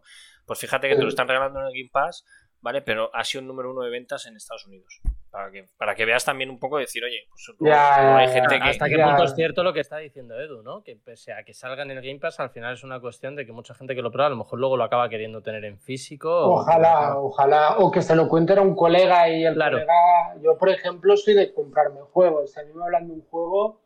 Yo qué sé, por ejemplo, el Symphony of the Night me lo he comprado. He pagado 20 euros por este y por otro, otro Castlevania que no me acuerdo el nombre, Rolo, no sé qué. Pero bueno, Luego he pensado, cuando he pagado, he dicho, hola, pero si, pero si lo tengo en la Raspberry, que es un normal, pero me lo he comprado, ¿sabes? Es decir, que, que lo tengo gratis, pero digo, la compro. ¿Sabes? Y, entonces es, espero que la peña, a mí me gustaría, ¿no? Entiendo que si al menos juegas y se lo recomiendas a, pues a tu colega Ángela o a quien sea y esa persona se lo dice a otro y tal, pues poco a poco eso contribuye a que, a que se venda el juego. Y lo de la Switch, lo que me preguntabas, pues la Switch, sí. la Switch es una delicia para jugar a Totalmente de acuerdo. y, y, yo disfruto mucho viendo a Narita Boy correr en la pantalla chiquitina. Y, pero no obstante, es verdad que portear para Switch es bastante hueso. Y nosotros que es un juego en pixel art, que dices, la peña... ¿Y aún así es hueso? Es hueso, sí. Nosotros tuvimos un, o sea, tuvimos problemas con los postprocesados de imagen. Por suerte hay mucho crack en Team 17, mucho programador crack. Y, y los tíos Fue quitaron el por, ¿no? postprocesado y, y, y, y, programaron uno de cero mucho más uh, ligerito. ¿sabes? O sea, Team 17, sí. la versión de Switch, lo hicieron ellos. Sí, todos los ports los hizo los Team ellos. 17. Sí, sí. Nosotros hicimos PC Mac. Sí. Ahí lo jugué yo. En PC lo jugaste tú, ¿no, Link? Claro, no, yo no tengo otra cosa para jugarlo. Como no lo saquen para PlayStation Vita ahora, no lo puedo jugar en otro sitio. Sería bastante guapo. Sí. En PC chuta muy bien, ¿eh? es donde mejor chuta. Sí. La, ta la, tasa de frames en Switch a veces cuando hay mucho Stallion por ahí, eh, no, no baja mucho mucho, no sé si se mantiene en 45, pero bueno, el, juego en Switch chuta 60, ¿eh? sin duda. Pero es verdad que en algún combatillo, pues, se nota un poco. Está muy guay. Qué bueno. Eh, eh, bueno, de Panchi, no sé si tú le quieres, que yo sé que estás disfrutando, no sé si le quieres aprovechar le No, yo, hablando de. No, simplemente porque estamos hablando de, de Game Pass, tal cual. eh, Habéis pensado, yo es que voy a poner la fotillo que me hizo mucha gracia para que la gente lo vea. La edición coleccionista que salió en esta, ha salido o ha salido en Estados Unidos. Cuéntanos un poquito cuando tú- vosotros en- os enteréis que sale esta versión con la maquinola de Narita Boy. eh, es de Ah, Limited Run, sí. ¿no? Creo. Es Limited Run, ¿no? El- ¿O quién No, o es de Team directamente? ¿Cuál, cuál hablas? ¿De La de la máquina tocha. recrea- la, la recreativa? ¿El gabinete? No, eso fue... No sé quién lo hizo, Que alguien valía- en Estados Unidos. vale una no- pasta no la edición, no sé. No es límite, no es límite. Ah, vale. es una, es una pasta, es una pasta. eso. Es una locura. O sea, vosotros cuando os comentan la idea, ¿qué, qué, qué qué pensabais? Yo, pa'lante. No, no, o sea, Claro. Dando una Bueno, copia, Edu, dando una copia o qué? claro, yo pensé, mándame una máquina, joder. Claro. Eh, Pero a mí me pareció muy loco, pero el, el- al final los de marketing son ellos. Y, Pero esto fue una idea de Team y era- 17. y- y- claro, claro, o sea, todo, todo, todo esto de la, de la edición coleccionista, bla, bla, bla. O sea, nosotros hemos hecho el juego y yo llevo la cuenta de Twitter, el resto de cosas se, se le ocurra el Pablo y se- Y esto fue idea suya. Yo en principio pensé, estáis locos, les dije, you're crazy. Pero luego, luego me hicieron comprender que podía ser guay, sobre todo porque era una forma de intentar llegar a medios que no fuesen exclusivamente de videojuegos y tal, lo, que, lo que me contaron a mí. No sé, me pareció bastante guay. Y, y no sé si en Alicante, el Museo del, del Videojoc en Alicante, no sé dónde es, que es con quien hicimos la campaña de Save the Arcade World, pues eh, donamos tres recreativas, una a ese museo, Ah, qué otro al bueno. museo en Inglaterra y otro museo en Estados Unidos, no sé si en Nueva York, no sé. Bueno, el caso, pero claro, que si algún día voy a Alicante al museo tal, veo la máquina ahí de, de Narita Boy, puede ser, me, me puede dar un, un, un acicuaco, eh, quedarme un poco tonto. Oye, eh, eh, oye, Y una una- espada, un- una Sí. espada, un tío hizo una espada de hierro. Ah, ¿también? No de hierro, pero Bueno, de sobre hierro. eso, sobre eso. Eso- Sí, soy- muy guapa. muy fan de el arma. Es que no la puedo llamar espada, porque eh, una espada no dispara cartuchos de escopeta. Eso me O sea, pelota, Pero es que es bestial, porque es que yo encima, o sea, se- claro, o sea, bueno, el Inquisito creo que deja un poco claro el, el gusto por el Zelda y por Link. Mm. Pero es que la cosa es que mis videojuegos favoritos son shooters. O sea, bueno, son, son dos de coches, pero los shooters están ahí al límite. Sí, sí. Eh, yo- Entonces, claro, juntar una espada y una escopeta en un mismo arma ha sido como, vale, no es que la quiera, es que la necesito en mi vida. De hecho, Claro. cuando abrí la alita voy aquí en este podcast, lo primero que dije es, si algún día conseguimos eh, hablar con el chico que lo ha hecho, o con la- la- el distribuidor o el estudio en general, voy a, pedirle una- voy a pedírselo. Así que te lo pido ahora. Por favor, necesito una réplica, sea de lo que sea, me da igual. Escala, cartón, ¿no? escala, De escala cartón. 1-1 de la espada de Narita Boy. Hombre, yo, yo, debe ser una pasta, porque la nuestra nos la envía el pavo que la hizo, que hay un making of en YouTube. Ah, pues pásanoslo luego es para un verlo. espadote, tío, que yo supongo que me la pondré en casa en la pared. Pero La te, pared, quiero claro. decir, te quiero decir que puede ser una pasta, una réplica 1-1 en 3D. ¿eh? O sea, puede picar. Si una figurita así te puede costar 60 pavos y la cantidad de plástico que hay ahí, plasticoso, debe ser la pasta. Eh, pero bueno, yo, yo, yo, yo, escúchame, yo te la daría encantado. Yo creo, ¿eh? yo creo, Edu, la voy a que- me la voy a quedar yo, creo que, que A ver, si réplica 1-1 puede valer un palillo, del tamaño de un palillo, ¿no? Pero es a- lo si que voy, eh, chicos. O sea, cabrón, Cristian. Eh, Edu, lo- podremos ver una edición, oye, a lo mejor una edición física de Narita Boy, edición limitada, coleccionista en versión Switch o alguna cosita de estas. Así con la No edición. le, no le- no le pongáis tampoco No, compromiso. que digo, que mira, dar ideas, dar ideas para, para que si sale la que saldrá seguramente la edición coleccionista en Switch, porque ahora aquí en España son muy, muy de ediciones chulas, no limitadas. Pues mira, Link, ahí tendrás la, la, la versión que lo, se lo decimos que lo escuche alguien. Como idea que, le- que, claro, que les hagan dentro de la edición Claro. del, del- de, para Switch. La Eso sí que figurita puede ser pequeña. una buena idea, ¿no, Edu? Que les hagan dentro de la edición dentro de la edición que hagan de coleccionista de Switch, que metan una espadita, no la, no la espadita que te van a mandar, la espadota que te van a mandar, pero a lo mejor una, una versión pequeña de la, O de la un espada. Funko algún- de Narita mismamente también, una Funko de figurilla. Narita, ¿tú crees? Una, una Funko- figura de, Nar- de- Bueno, Funko decía por el tamaño. Funko, Funko- Una ah, bueno, figurilla- sí, pero no le pegaría ser cabezón al personaje. No, no, no, no. Narita, un no le pin, pegaría nada. un pin, un, Es- no, un llavero, yo soy muy fan de Un llaverito, un llaverito. llaverito llaverito Boy. me pegaría, me pegaría la espada junto al personaje, Sí. como sale en la portada, levantándola así para arriba. Ese llavero Mm. sí que me Eh, pega y, mucho. y ¿eh? la, y un vinilito, la banda sonora. ¿Qué me cuentas de esa banda sonora? ¿Qué Vinilito, tal? un ¿Cómo- vinil- Elin, pues, que tú lo has jugado, que te, mo- te mo- que te moló esa, esa musiquita así. Yo ya lo ¿Qué- ¿Qué dije. de su hermano? ¿Era tu hermano el músico? ¿O me estoy Es mi, es yo? mi broda. Es tu broda, es su broda. ¿Y cómo- ¿Qué- qué cómo fue- cómo fue la hacerlo? música, Link? Eh, yo ya dije que eh, soy propenso a cuando me cabreo, apago la música del juego, me pongo el metal de fondo y a partir cabezas. Pero luego cuando te pones a escucharla detalladamente, mola mucho. Además de que, ya lo dije creo que en, el, en el- la review, la música te narra la historia, si mal no me equivoco. No, es una forma de verlo, pero sí, o sea, la música te ayuda sí, a acompañar las imágenes, entonces es una forma de narrar. Sí, sí, me parece. Buena referencia esa, ¿no? Buena Es que la música, esa. la música está hecha de puta madre. ¿eh? Y, hablando un poco, hablando un poco, la música está genial. O sea, Sí. que Sí, es de es las mejores bestia. cosas que tiene el juego, ¿eh? Sí. Sin duda. Además O que sea, yo no- creo que no. enlaza mucho, ¿no? Con la estética. A mí la del ¿eh? teleport. Cuando cada vez que sale de teleport que sale Narita bailando y luego vomita, esa, esa música la necesito como tono Bueno, de mensaje a algo Edu- en mi a- vida. a Edu dile que le hemos pasado luego por Discord un montaje que hiciste tú de, de Narita Boy con una musiquita para que se eche una Ah, risa es el, Es el momento de cuando se pone la, la armadura del caballo. No, es no sé cómo definir ese animal, robot. Sí, un le llamamos la servomontura. Sí, la, la servomontura. Pues cuando ya ha dejado de montar al caballo, sino que es ya armadura, armadura, pues eh, jugándolo yo me di cuenta de que mm, la animación derecha-izquierda, si las pameas, eh, hace, o sea, es tembleque. Y si luego la dejas soltar, como que hace un pequeño movimiento de cadera. Entonces, se lo pillé a, a Garrett, el hermano de Panchi, que lo estuvo jugando en directo.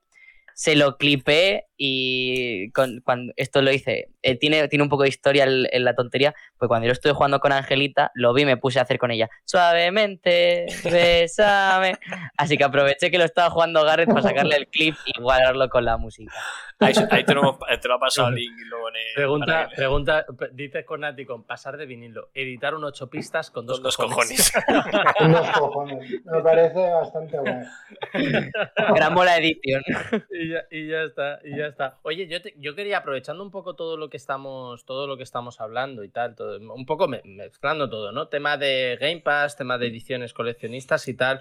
¿Hacia dónde crees tú que va, mm, que va todo esto? Porque tiene una pinta, eh, desde mi punto de vista, eh, bueno, pues por desgracia, pero, pero es inevitable, de que va todo hacia servicios como el Game Pass, ¿no? Vamos, de hecho hay quinielas ya que en el E3 eh, Sony va a intentar sacar algo parecido y tal, un poco, pues sé que tienen el PlayStation Now, pero, pero está años luz, evidentemente, de y ese acuerdo, Pass. y ese acuerdo, rumor muy fuerte también de Nintendo con Microsoft, con Game Pass. Hay un rumor muy fuerte que lo quieren meter el servicio en, en la Switch, ¿eh?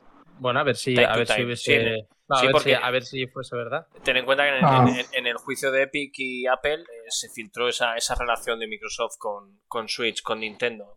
O sea que ¿Has filtrado también esa relación? se, se dijo sí, porque como se ha salido tanta, tanta mierda de ese juicio, eh, hay una relación muy, muy, muy cercana de Microsoft y Nintendo por el tema de servicio en, en un futuro. ¿eh? O sea que puede ser que, ve- que veamos Game Pass en un No, no, no lo descarto. Porque pero- ten en cuenta pero que el eShop donde- es, es ver la- el eShop o Nintendo porque va a su rollo, pero el eShop como, como servicio es una, es una basura, las cosas como son. O sea, es una plataforma Sí, malísima. no, si lo máximo que intentan sacarte es esto de.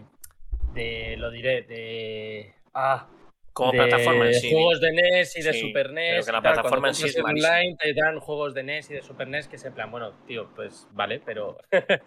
pero bueno, que no, no es comparable. Pero, pero lo que decía, ¿no? Va. mm, eh, Edu, ¿hacia dónde crees tú que puede ir este. mm, este mercado, es, es decir, yo, yo creo, yo creo, y esto es ya opinión, aquí meto la opinión, eh, por desgracia es inevitable que estamos viendo que va a ir a servicios como el Game Pass, que PlayStation en su momento sacará o su PlayStation va a mejorar o, o- a lo mejor le cambian nombre y saca otra cosa, pues Game Pass, pero eh, por en Play, el Game Pass de Play.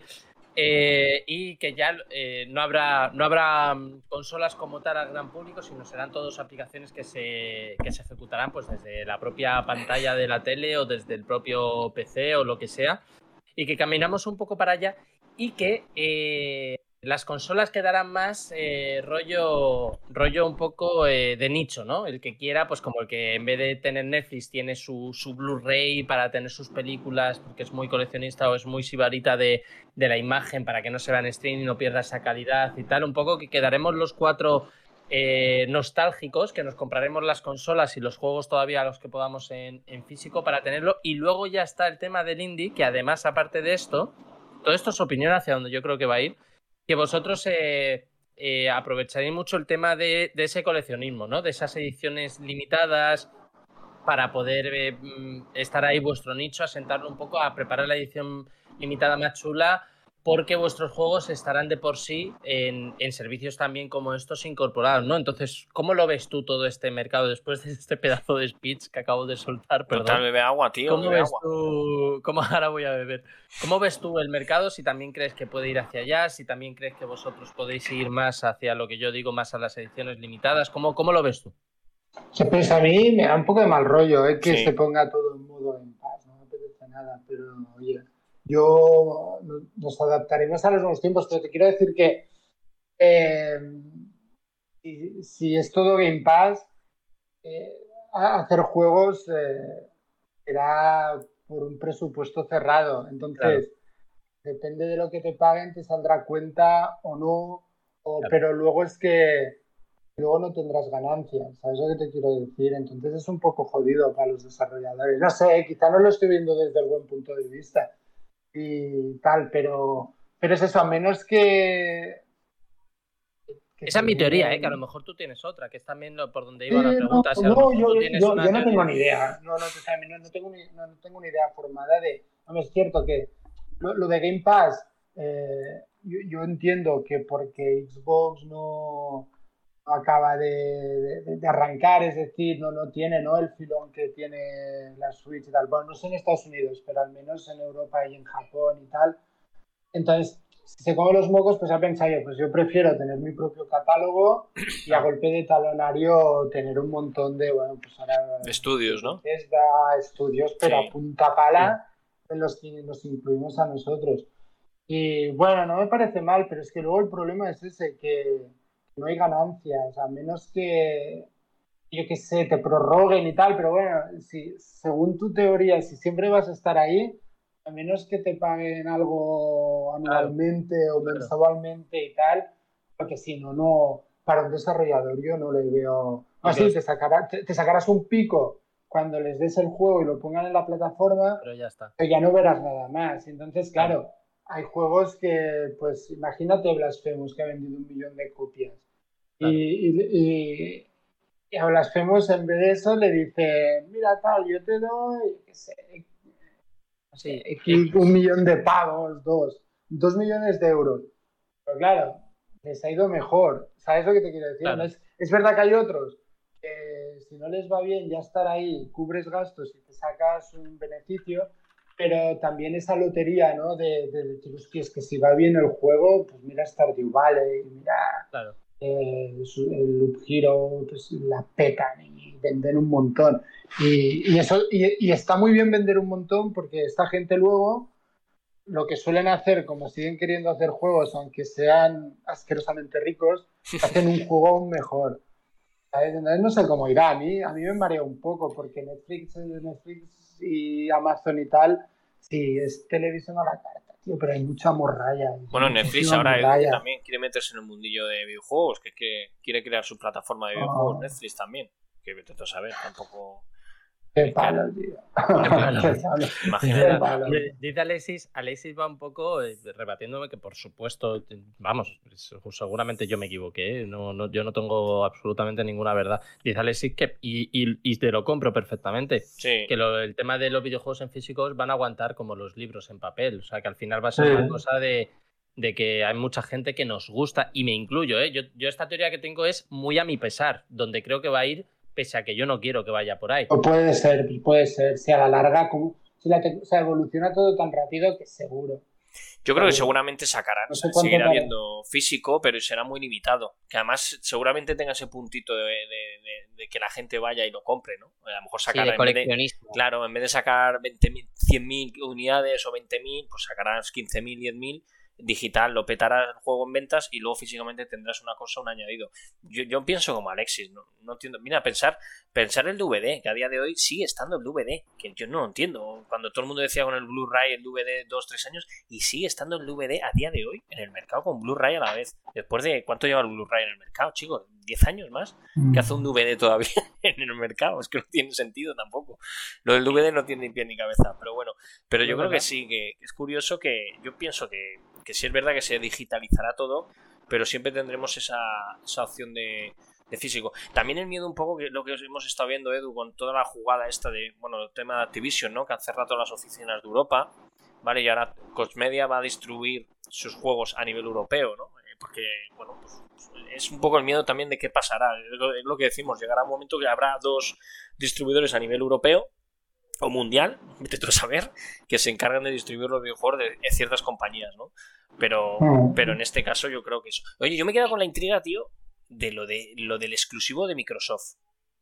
O sea, ¿vosotros hablasteis con ellos para sacar este título o sacar un título nuevo anteriormente a Narita Boy? ¿Sacar una cosa exclusiva para Microsoft? No, con, con, el Narita. Con Narita.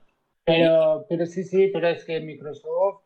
¿Y, y por qué no cuajó? Sí, ya, ya hacen no, sé, tío, no, porque. No, no porque. acuerdo. Pero, no, o sea, no lo. Digamos que nos resultaba más interesante trabajar con un publisher en ese momento. Y, ¿Y eso implica cerrar una puerta a Microsoft, Edu? ¿Lo que hicisteis, a lo mejor? No, porque, porque luego al poco hicimos el Game Pass con ellos. Vale. siguen queriendo. No siguen que... Eso está bien. Siguen interesados, ¿no? sí, está, pero, pero, joder, yo lo agradezco. O sea, al menos supimos que, que, hostia, pero es que, claro, que te contacten para, oye, un exclusivo fue como... Qué tocha. Claro, que eh, tocho, ¿verdad, eh?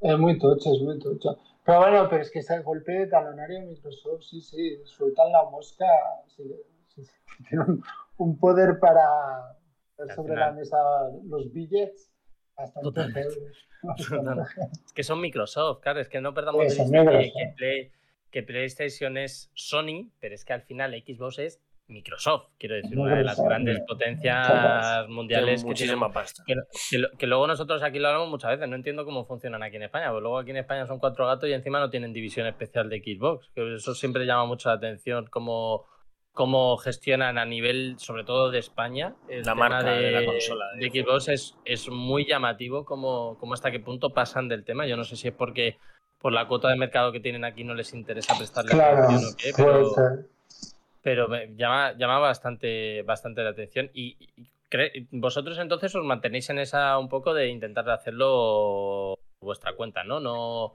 que no vengan a golpe de talonario a lo mejor y que paséis a ser un estudio de Microsoft ni nada de eso, os, renta más estar un poco por vuestra cuenta. Pues no lo sé, honestamente, ahora que hemos empezado un nuevo proyecto, estamos bien. Yo estoy abierto a lo que sea. A, todo, a lo que sea. Hmm, a lo que sea, es decir, a un publisher, a un exclusivo, aunque Kickstarter no esté tan abierto, pero aún, aún estoy, estoy medio abierto. La puerta ahí está un poco abierta. Pero sí, sí, yo estoy abierto a lo que incluso inversor privado, eh, lo que, con, tal de, o sea, yo con tal de poder seguir haciendo juegos y no tener que volver a trabajar para otro, yo cualquier cosa. Me imagino, me imagino, Edu, que, que ahora el proyecto nuevo irá enfocado un poquito a una cosa totalmente diferente. Siempre vuestros juegos van a estar un poco enfocados a un poco una estética o sea, o, de repente tú, mm. vosotros queréis hacer, porque hemos hablado con varios estudios que normalmente sí quieren hacer juegos muy diferentes, ¿no? Y hay otros que sí siguen una estética un poco similar en, todos mm. los juegos. Vosotros con este nuevo proyecto que queréis cambiar, empezar de cero, totalmente en ese sentido. Vamos, a hacer como un Angry Birds, ¿te imaginas? Un juego No, no, la verdad es que vamos a hacer... Nuestra línea, yo por mi lado es apostar por narrativa, pero esta vez intentar no dar tanto la brasa como Narita Boy. pero apostar por, por ambientes bizarros, estéticas extrañas, así un poco febriles. A mí me gusta mucho el rollo este así un poco de, inquietar. Mm. Em, y, y bueno, y, seguramente va a ser un Metroidvania, os lo digo ahora. Vamos, exclusiva. lo más probable, ¿eh? por donde dan los tiros, porque nos apetece, es un género que nos gusta mucho. Así que, es que está muy de moda, ¿no? Es lo que te comentaba, ¿no? Fuera, de, fuera del directo, ¿no? Que ahora está creciendo mucho ese género, ¿no? Y, yo creo que es un género que además se, está, se está empezando a valorar mucho en, el mundo, por lo que te decía, por estos servicios que luego podemos ver jugar un juego, ¿qué es esto? ¿Qué es el, Narita? ¿Qué es el Narita? ¿O qué es el Blasphemous? ¿O qué es...? porque, joder, hablando con Blasphemous ha sido número uno en ventas en España hace unos cuando salió justamente más o menos hace no me acuerdo exactamente pero se adelantó por encima aquí en España cuando salió esas ediciones físicas no eh, entonces sorprende mucho que, que, joder parece que está cambiando un poquito. Eh, ¿no? La gente un poquito está empezando a ver estos, estos géneros que a lo mejor antes ni, ni, lo veían y ahora, pues gracias a, a toda esta plataforma, yo creo, y, también porque también se está publicitando muy bien lo que dices tú, Microsoft ha movido mucho Narita Boy, con Blasphemous también por otro lado, con, bueno, Amazon. Eh, sí, Amazon también. Eh, el año, el mes, hace unas semanitas, eh, Brainwash Gun, que son un estudio de unos chavales que son una máquina igual, tienen cuatro o cinco proyectos ahí en el, en el aire y salió el otro día uno y, y la han puesto muy bien, que es una historia muy cortita de una horita y media, es un estudio muy pequeño también, pero les están empezando a dar visibilidad, ¿sabes? De todo esto, que es lo que mola, ¿no? Sí, bueno, salió el otro día en Longest Road. Sí, sí, sí, El, viernes pasado, creo, el día 27, el viernes creo que salió, el viernes jueves. Tiene una pintaza, tiene una. Sí, ha tenido muy buena crítica. ¿eh? Es un juego muy cortito, pero es una historia de ver. Nos contaban los chicos, es una historia del día a día, de tal, eso, esa estética que tienen ellos de animales, de cabezas de animales, ¿no? Que siempre utilizan eso. Muy guay, y, la banda sonora de, de la chica, que es una chica del estudio, ¿no? Por eso te digo. Vosotros también tenéis eh, así, o sea, sois mente centrados porque mm, hablando, como ha sacado Japan, si el tema de Brainwash Gone, eh, ¿vosotros también sois de tener varios proyectos o sois más de tener uno y centraros en ese y adelante con él? Mm, bueno, hemos dado, hemos dado vueltecillas, ¿eh? también un poco de, de para dónde ir y tal, pero pero luego al final, al final del día pones sobre la mesa en qué eres bueno y haces una lista y también un poco lo que crees que, aunque no haya que hacerlo, pero también es interesante hacerlo, ver un poco lo que el mercado pide y tal. Entonces, pues eso, haces la lista de la compra y, nos, y, y haces un poco de garbeo, exploras ideas, te prototipas un poco, tal sí, es, sano hacer cierta preproducción, ¿no? Porque también puede ser que empeñas en hacer algo y luego, yo qué sé, pasan tres meses y dices, tía, pues no, porque ahora podríamos hacer tal. Entonces nosotros nos hemos tomado pues un tiempo de reflexión y sobre todo yo, de darle mucho al coco, comentarlo con David y comentarlo con Salva, en plan, si hiciésemos tal. Y luego, por ejemplo, David, David Flores es un tío que, que súper jugón y es muy analítico y, ve muchas fallas siempre por todos lados, que es bueno. Y después, y luego que Salva, bueno, ese Salva, aparte de ser músico, era analista financiero en el Standard Es un tío que de panoja y de finanzas controla bastante. Ocurriendo en París muchos años de analista financiero. Entonces, lo tiene todo. Claro, entonces con ellos un poco la viabilidad. de si hiciésemos tal, vamos a ver qué juegos hay, no sé qué. Bueno, al final, al final del día, eh, la historia que quiero contar la he puesto a, mecánicas y a juegos de géneros diferentes, pero, pero al final la historia es lo importante, como os dije. Entonces, la historia que quiero contar pues tendrá quizá este aspecto Soulsvania o Metroidvania y tal, mm. pero, pero bueno, lo importante es la historia y lo importante también es a, nosotros el combate nos flipa, nos flipa bastante. Y dejar de hacer combate pues, sería una lástima, la verdad. El mundo se perdería un buen combate. ¿Tú cómo ves el tema de los combates, Linko, en el juego? Eh, los combates me gustaron mucho, pero al principio son muy complicados y al final me parecieron muy fáciles. También es verdad que, mm, Cristian lo sabe, soy propenso a buscar eh, exploits, eh, combos y cosas así. Sobre todo cuando juego juegos como el, el minigolf, que busco el pixel para tirar exacto Pues me encontré con. rabia jugando al minigolf. Me encontré con un combo que era muy game breaker. Sobre todo con. eh, no me acuerdo, pero era un combo de ataque tipo rollo empujas, saltas y pegas. Ah, Y era un, era un constante stun a los enemigos que podías hacer como casi casi infinito. Tenías que hacerlo muy, muy, muy, muy, muy bien y con muy buen timing. Y en el momento en el que te diesen un golpe se te jodía todo. Con lo cual, cuando había varios enemigos simultáneos en la pantalla, era un poco más difícil. Pero sí que podías como crear una especie de loop infinito de golpes. Pero claro, solo servía para los enemigos débiles que te duraban una vez el combo y ya está. Por ejemplo mm, mm, mm. contra bosses era decir, pues te hago el combo porque le tengo ya sistematizado y te voy a meter cuatro golpes en vez de tres, pero Sí. Un cooldown no hubiese ido mal, pero bueno, pero da mucho gusto ¿eh? hacer el hombro y espada. Me Sí. satisface mucho. Ves, es que es que algo de eso era. Yo es que creo que luego le combinaba con el salto hacia, la- al, el salto hacia arriba. Sí, sí. Pero lo utilizaba- pero yo, yo de combate eh, es el Dani y David sobre todo Mm. y se lo han pasado como enanos haciendo el combate. Mucho. La verdad es que el tener justo ese combo ya para finales del juego era como muy en plan satisfactorio. Porque en algunos momentos que estabas más apurado, tenías que combinar todos y en el momento en el que hacías ese combo te dabas un respiro y decías, "Ah, bien, tengo milisegundos para pensar qué hacer, pero son unos milisegundos que te daban la vida. Y mm, por cierto que esto te lo he comentado ya antes y lo han vuelto a decir en el chat. Eh, meterle un DLC al juego para volver atrás e intentar conseguir el recuerdo del creador, por favor. Lo ha Ya, dicho Alexis Lacan. Ya, Eh, ya, estaría muy guay. Eso, eso eso fue por falta de tiempo, honestamente, Mm. porque, joder, esas- aunque pueda parecer fácil de dar, de, de- dar, marcha atrás, eh, dar marcha atrás claro. tiene muchas implicaciones, muchas casuísticas, y fue como, pff, hay que entregar el juego. No, Claro. no podrá ser.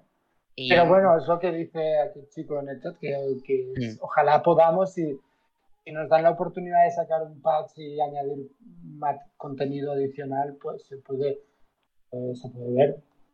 Y yo otro que, otra hablando ya de esto, que es lo que te quería comentar antes, em, un pequeño retoque, porque sí que es verdad que yo esto lo, lo sufrí, lo sufrí un pelín. En el filtro que tiene rollo antiguo VHS o algo así, no, no me acuerdo cómo le llamabais, pero era este filtro eh, rojo y azul de bordes con el estilo pantalla antigua. Mm, el CRT. Sí. Em, esto lo vi de un juego que me llamó mucho la atención, del Cuphead, supongo que le conocerás. Ah, sí. Que te deja- Estoy al 99% del Sí. Cuphead, no me acabo de pasar al final. Eh, jodido el ajuste, el ajuste que tiene de Color Bleed lo eché de menos. Porque con las pantallas soy bastante sensible, porque hasta Sí. hace nada mi, mi monitor era un monitor. O sea, he estado jugando con una televisión antigua y con una pantalla de ordenador antigua, con lo cual me han dejado la vista un poco destrozada. Y los colores azules en videojuegos incluso pueden hacerme daño ahora a los ojos. Tengo unas gafas especiales para ello y me provocan dolor de cabeza. Y cuando lo puse dije, es que qué pena que no se pueda ajustar, porque es que no lo quiero quitar y estoy entre jugar con dolor de cabeza o quitarlo. Y al, Eso es muy duro, ¿eh? Eso es al muy final duro. lo que hice fue decir ibuprofeno y Sí, para eso de, eso de, eso, Uy, tío. Eso te has ganado la espada, te has ganado la Te la ha espada. ganado, se la ha ganado. Linky ha ganado la espada de pero sí que fue ponerme las gafas sí. porque empezó a dolerme un poquillo la cabeza, me tomé un ibuprofeno, bebí mis dos litros de agua del tirón y bien. dije, pa'lante, esto me lo termino con el filtro. Pero hay, hay una opción, ¿eh? Para quitar el filtro. Yo es que cuando le jugué, le jugué casi de salida. Ah, pero no, O sea, pero siempre sí, hay- lo, puede- lo podía, lo podías quitar, pero es que si lo quitaba sentía que perdía la esencia. Dije, Ah, no. bueno, ya, pero- culpa no Claro, sí, sí. No, o sea, yo lo he dicho, digo, hay una opción para quitarlo, pero me hubiese gustado como en el Cuphead, que es para, para ajustarlo. Porque Sí, en el te Cuphead entiendo, sí, sí. En el Cuphead si lo pones al máximo me pasa igual, pero si lo ajusto veo el filtro, pero no me molesta porque es muy leve. Ya, ya, ya te entiendo. Ya, ya, Pero- pero, qué susto, pero, pero bueno, está, yo, yo por ejemplo Sí. Soy muy cafre y quería dejar, o sea, que la peña no quitase el filtro porque es en plan, es mi visión, el fotograma final. Y todo el Mm. mundo, pero por una opción que se te va la cabeza, que a la peña le va a explotar los ojos. Y lo, y lo pusimos. Yo opino igual que tú, no se debería de quitar, pero sí que se debería poder ajustar. Para Sí, gente que sea más sensible. Razón. Sobre todo por el tema de que el toque del difuminado de bordes que le daba era muy bonito. Es muy bonito. sí, O sea, el, el verlo en una pantalla de ordenador, eh, bueno, yo por lo menos yo tengo un monitor IPS, que son de estos de máximo rango de colores, los colores se sentían muy bien, muy bonitos, y es que era decir, es que es un televisor antiguo, pero no molesta como un televisor antiguo. Sí que es verdad que al un rato prolongado de decir que yo me lo pasé en dos sesiones de juego el Narita Boy, una por la mañana y otra por la tarde, o sea, me duró un día. Soy Joder. un devorajuegos en Sí, ese es un momento. devorajuegos, Edu. El Inky es un devorajuegos, sí. Sí, Por eso, por eso está aquí. Y, y la verdad es que al, fi- al final de la tarde ya estaba un poco de decir, madre mía, También es que tú te metes de en y que no, que quiero decir que aunque no tengas nada de ningún problema, Claro, claro, claro. Pero tú vas flipado por la vida. Tú has tío, ¿no? flipado, tío. has flipado, Link. Pero ojo, os contaré una cosa. El día que nos instalamos el paquete, David instaló el paquete de filtros de postprocesado, pues para hacer eh, la distorsión esta de pantalla de tubo, bueno, toda la pesca, ¿no? Ah, descubrí un filtro, un filtro que le daba toda una calidad de cinta VHS desmagnetizada. Qué bueno. Buah. Y, y quedaba, o sea, quedaba precioso. Parecía como una peli de animación así antigua, yo qué sé, tío, rusa. Vete a saber, me da ese rollo y dice, pues esto es precioso. Pero claro, se comía los colores, se comía los detalles, no se entendía nada. Y todo el mundo, sí, sí, es precioso. Y yo, pero tío, mirad, pero. Y, la peña, pero no se entiende nada. Y me costó horas en aceptar que no se entendía nada. Pero como soy tan, como soy tan formalista y, y era tan bonito ese fotograma, dije, pues se va a quedar así. Y la peña, pero si es que no se entiende nada. Y yo, pero es que es muy bonito. No, no, hubiese sido un fracaso, evidentemente. Hubiese sido en plan, está roto el juego. Está muy bonito. yo he de decir que eh, una parte mía te va a dar la razón, pero muy bestia.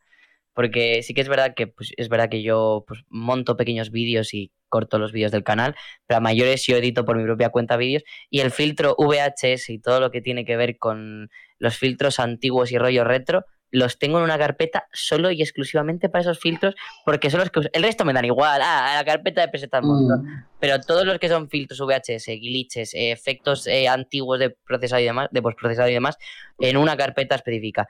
Y he de decir que a mí si me llegas a poner una opción con distintos filtros y me metes ese, apuesto a que lo hubiese puesto. Ah, Pero, pero es que es verdad, podría haberlo puesto como extra, en plan, solo para que. si consigues el easter egg, que lo puedas poner. Ahí, ¡pa! ¿Te imaginas? E- Eso lo hacían mucho en, en Call of Duty. En Call of Duty, cuando recogías todos los paquetes de información, podías cambiar el juego entero, ponerle el filtro blanco y negro, que en vez de balas fueran paintball. Y eh, es un detalle que pues yo te dejo ahí Pero la idea. guay, ¿eh? La falta de tiempo, pero sí, Claro. sí, sí. sí, Edu, está Edu, tienes ¿eh? que fichar Anda a no Linky cosas- para los anda que no fallos. hayas anda que no hay cosas que no habréis hecho por falta de tiempo, claro, Sí. como decías antes, No. al final. Pero, pero, lo, pero lo decís vosotros antes, ¿eh? que, que otros eh, eh, desarrolladores comentan de añadir cosas, o sea, somos nuestro peor enemigo. Sí, Totalmente. Porque- totalmente. Porque lo más, lo más sensato es cerrar el scope, es decir, hacerte un GDD, Claro. un, un documento del game design y, y poner todo y eso inamovible a, a un porcentaje muy alto. Porque yo creo, y, a- y nos ha pasado, que como te empieces a flipar, rompas algo que no tenías que haber tocado, o añades algo que te parecía súper buena idea, que cuando lo juntas con lo otro no parece tan buena idea. Y eso es, eso es una sangría de, de tiempo. O sea, realmente cuando haces eh, juegos, el tiempo vuela. O sea, el tiempo Claro. vuela. O sea, a veces, muchas veces yo iba a la oficina y en plan, otro día, madre mía, otro día, qué rollo, ocho horas. La secretaria hablando de que si apuntabas que a su hijo, ¿sabes? Todo era muy tedioso. Pero cuando te pones a hacer juegos, ya otra semana y otra semana y otra semana y tienes que acabar el juego, ya han pasado dos meses y es eso, un buen documento en plan, o sea, sobre todo los chavales o aquellos que quieran hacer juegos, decir, apuntaos bien todo e intentaos no salir del guion. Teñiros. Para que-. Ah, pero luego Claro, no podéis, si no, Edu. es que Luego, podéis, luego. Se os va. Se me No, no, yo en, en este segundo yo me he prometido a mí mismo que Llevarla a cabo, ¿no? llevarlo a cabo, te lo juro, ¿eh? porque queremos, no, no, porque es que si no, no acabas nunca. Y al final satisfaces tu ego, es que he tenido una idea, es que es buenísima. Y luego la pones y, fíjate, ¿qué te ha llevado? ¿Tres semanas? Y dices, hostia, pues quizá no, no merecía la pena. ¿Entiendes? Que, Quizá tan buena idea no era, ¿no? Claro, quizá tan buena idea no era. Bueno, nosotros nos hemos dejado la metralleta. Ahorita que tienes la escopeta, pero había, y las animaciones están hechas, había como un adaptador que te ponías en la Sword y entonces se convertía en una metralleta. Y eso no podemos ponerlo, es una lástima. ¿Cuántas cosas se quedan? Métele más cosas a la espada que me enamoro más de ella, espérate. Pero hubiese molado, tío. Y sí, sí, pero bueno, oye, ya. Lo, del rayo láser me, pareció un puntazo. Cuando tenías las cargas, hacerle, me pareció. o sea, los, tres cartuchos creo que eran de la escopeta, los podías gastar individualmente o en una. Me pareció muy bonito. Al, final uno no se cansa. Y luego, claro, luego te ves sin tiempo y, toca lo que decías, ¿no? Cranchear y tal. Y, joder. Es, es, muy nuestro, o sea, es, muy humano. Es decir, para la última cerveza, que tengo una idea y luego correr. Luego tengo que correr.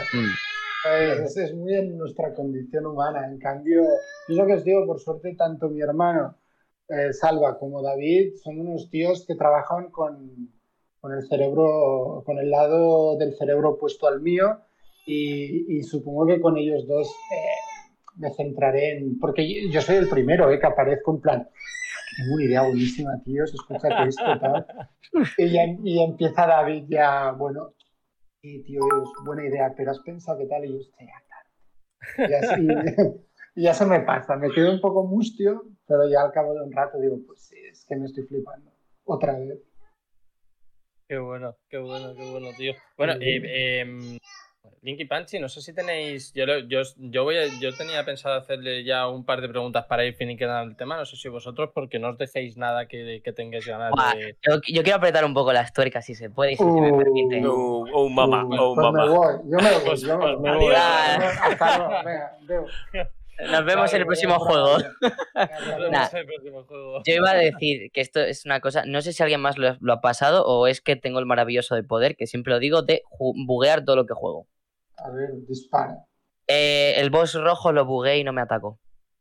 ¿Cuál? El... Ah, sí, sí. El del tren. Ese ha salido un patch ahora de eso. Mm, es que me quedé cerca de él y pude matarlo sin que me atacase ni me hiciera nada y me quedé muy en plan, Vale. o sea, sí que llegué a la fase final y todo. De hecho, es más, morí en la fase final, me cabré, fui a pegarle a saco y se me bugueó. Y como le había dejado como a uno o dos toques, dije, bueno, me sirve por la anterior. A mí eso me eh, de los Dark Souls y, es en plan, pues, de puta madre, ¿sabes? Porque estaba atoradísimo en ese encima. Y otra cosa que sí que noté, a lo mejor era cosa pero hay un patch, ¿eh, chicos? Lo sí. están diciendo aquí existe un patch, es verdad. Yo estoy hablando todo desde que lo jugué en salida. Claro, claro, claro, Ha pasado tiempo y entiendo que se habrán arreglado muchas cosas. Y otra cosa que supongo que se habrá arreglado ya, pero eh, a veces yo notaba como que me resbalaba de los bordes. ¿Te resbalabas de los bordes? Sí, o eso, o como que no llegaba del todo bien. A lo mejor era impresión mía, porque es verdad que mi mando no es muy bueno y lo he jugado en mando, pero era como que llegaba y veía que iba a caer en el típico este que suele haber como una especie de borde falso que mm, tú dices, ah. tengo como un pie dentro, pero el otro está afuera. Y, al, ah, el personaje, y yo decía, vaya. Ah, es curioso, sí, puede ser. Bueno, a ver, lo que, lo que es sabido es que el, personaje tiene una inercia hmm. cuando salta, que en combate va muy bien, pero es verdad que hasta que te acostumbras a esa hmm. Inercia, Dices, coño. Y entonces lo que tú dices, pues puede ser, porque quizá es la, percepción, pero de todas maneras, no sé si probaste que apretando para abajo en esta caída rápida. Sí, de hecho acabé jugando el juego así, o sea, para arriba abajo, para arriba abajo, para abajo. Es que, es que la pusimos por eso, mm. porque, porque Dani y David sostenían que, que para combate funcionaba muy bien este, esta inercia, este, aquí estoy yo. Y luego, en cambio, sí que para plataformeo necesitábamos un poco más de precisión, porque yo, como me tocaba montar los niveles, era que se me escapa el narita, que es que va, va, a alto voltaje. Y sí, pero, pero bueno, por eso, le das para abajo, pero no sé, esto que dices de la percepción de tal, ya supongo que como hay tantos perfiles de jugadores, no claro, puede ser un poco más por el tema de, de la percepción individual. Estoy un poco acostumbrado a ese borde falso que hay, que era lo típico de, por ejemplo, cuando con Mario te acercas mucho a un borde que tienes como un pie fuera y el otro dentro, pero, sigues en la plataforma. Pero, pero, lo tiene, ¿eh? Fíjate, o sea, porque creo que el, el pivote del perso está entre las patas. Es decir, Mm. que cuando tiene un punto blanco invisible, que creo que está entre las patas, cuando te acercas a una colisión, claro, un pie te queda fuera. O sea, a lo mejor simplemente he tenido mala suerte y siempre se me tienes. desplazaba un poco más de lo debido. No, pero yo, yo, o sea, me gustaría hacer la, el comodín de la llamada. Llamar a y seguro que técnicamente te lo explicarían. Y... Sí, pero vamos, sería eso, sería eso, el propio. eh, com- la inercia del personaje y demás. Porque sí que es verdad que estoy muy acostumbrado a plataformas y demás de que cuando caes te clavas. Ah, sí, es- sí. Soy sí, propenso a, primero, odio las plataformas, sí, sí. todos y cada uno de ellos. Eh, no, no es que les tenga de. No voy a jugar uno, pero se me dan horrible, con lo cual les tengo ahí en plan. No, no te Eso acerques hasta que le coges el truquillo, Link. Claro, le- les, tengo que coger algún día, quiero ponerme con uno de ellos. El único que me he pasado que coste, que es el celeste, o sea, Hmm. Ah, ya Mazo. es, eh, es un poco complicadillo. No le he pasado al 100%, le tengo ahí todavía. Pero sí que es verdad que estoy acostumbrado a caer y te clavas. Entonces, a lo mejor era eso lo que todavía me rayaba. Sí que es verdad que cuando hubo la caída para abajo, olvídate, ahí clave todas. Pero Sí, eh, o sea, nosotros para que veas que detectamos también nuestras debilidades e intentamos... Mm. Bueno, debilidades tampoco, son, dentro, dentro- son dentro de la medida. claro, Claro, son, eran. Son, son. Ahora, son detalles, te digo, el personaje se buguea, pues Claro. ahí te digo, hombre, arréglalo, pero esto que eran cosas que a lo mejor un poco, incluso pueden ser un poco más personal, o de hecho es más, actualmente cada juego que sale al mercado es propenso a que pueda fallar un enemigo, un tal, que ya es mala suerte que encima sea un boss, pues sí, pero Sí, perfectamente pas- me pasó después de que 15 intentos, 16, 17 del boss, Claro, pero te, Ah. te digo también, te digo también que yo, por ejemplo, que yo me he jugado los, los Souls menos el 3, el último, y el Bloodborne y todo el rollo. Y es, son compañías como, como From Software, que son, Claro, que son mucho estamos más a- grandes y tal. Y te, y te puede llegar a pasar en un boss, como no te va a poder pasar en cualquiera. Y encima, además, los hay, los hay que eligen no arreglarlo. Y aquí en este caso, pues mira, te- está No, marchado sí, y eso sí. está ya solucionado. En Te digo, principio, Software, From Software eligió no arreglarlo, ¿eh? From Software, por ejemplo, cogió y dijo, "Ah, pues mira, pues el que tenga suerte que en el intento número 19 hay un momento dado que se le buguee tal boss, pues para adelante y si quieren aprovechar lo que lo aprovechen, si no lo quieren aprovechar, Claro, lo es que, mira, a mí, a mí honestamente nunca me ha pasado. Es sobre todo eh, cada, cada jugador Sí. lucha de una manera. Y- Totalmente diferente, sí. Y mi, mi hijo, por ejemplo, de 5 años, antes en la fase beta, yo nunca había bugueado a un enemigo, al glaucoma, que es uno gordo que sale ahí, y, y lo bugueó. ¿Pero por qué? Por su forma de jugar, porque Claro. tú tienes unos automatismos Sí. y yo nunca he bugueado al guante, pero soy, o sea, el enemigo al que se refiere se llama el, El el- guante. el guante. Y entonces eh, es curioso porque, porque lo he visto, lo he oído y lo hemos hablado con Team 17, pero a mí nunca me ha pasado, tío. Claro, yo sé, eso yo sé es- que lo harías, ¿eh? sí, Me- que me puede ser momentos puntuales. Algo, era, era focus, literalmente le, le focuseabas de cerca y creo que si le, le hacías el empale, el, el de empujarle, en ese momento de- debía de ser algo de eso, porque sí que es verdad que uno de mis combos era del primer ataque empujarle, empujarle y luego creo que hacerle una secuencia rápida y en ese momento se quedaba grogis. Hostia, eso era- muy interesante esto. Tenías que pillarle en una fase específica de ataque Claro. para hacérselo y que le bugueara. pues Es lo que a mí me dio a pensar. Y Pero escucha, y ahora después de haber dicho ese, ese par de detallitos de- del juego, dinos qué es lo que más a ti te Te ha gustado del juego. Antes de eso, an- antes de dejar el boss, porque le quiero hacer una pregunta. ¿El boss del guante tiene alguna referencia? Porque es que a mí personalmente me recordó muchísimo a historias corrientes. El momento en el que se compran un guante para jugar videojuegos. Es que el guante me pareció casi igual. Y dije, madre mía. Y- Porque es, literalmente es un guante con un mando pegado. Solo que a ellos le hacen el timo y resulta que no sirve para una mierda. Pero me pareció muy curioso y dije, coño, qué bueno. Digo, si viene de ahí, qué buena referencia. Y si no viene de ahí en sí lo del guante, pues Bueno, viene, sí, viene de- del Virtua Boy, que eran las gafas de realidad virtual. de Nintendo.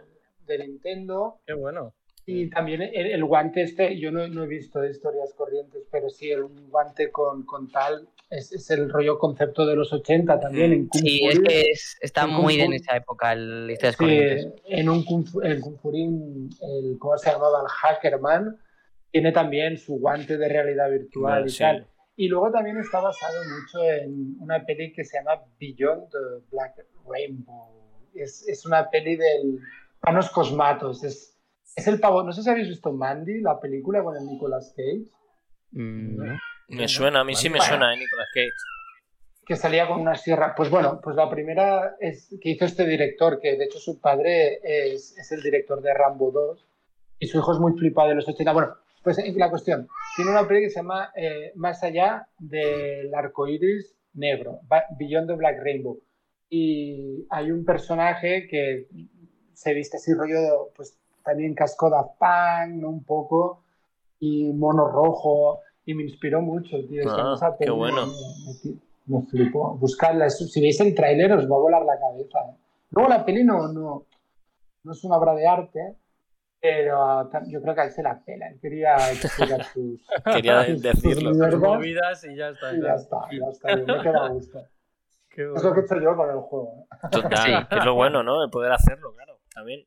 Claro, claro. Esa libertad de ser indie es cierto que, yo no he pensado tanto en la recepción del público, bueno, siempre con el deseo de gustar, pero también he querido hacer lo que me daba la gana, creatividad. Que eso es lo que mola, tío. Eso es lo que no mola. Tienes, no tienes jefes, pues Jefe eres que tú. la- claro, que se te vaya la cabeza. A mí, a mí, tío, me parece, ahora que ya que Cristian te haga las, las últimas preguntas, a mí, de verdad, me parece un titulazo.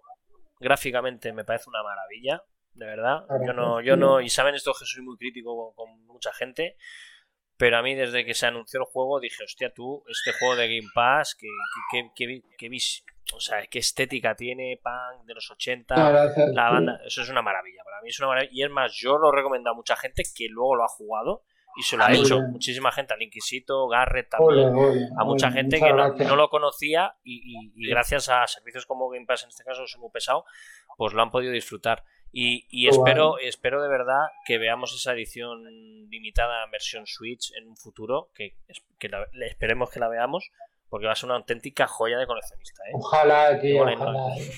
Ojalá. Es, que, es que claro, porque luego desaparecen las tiendas digitales y, y Narita Boy moriría, moriría. ¿eh? Bueno, mira toda la movida, toda la movida que hubo con PlayStation, que se echó para atrás, ¿no? Que iba a cerrar toda la store de la, de la, la Play Play 2, ¿no? 3. La Play 2 y Play 3, Play la 3 ya, Play Play 3, 3 Y la PS Vita. y PS también. Vita, ¿no? Y Y que al final, y que al final se, se echó para atrás, porque era una polémica que flipa, claro.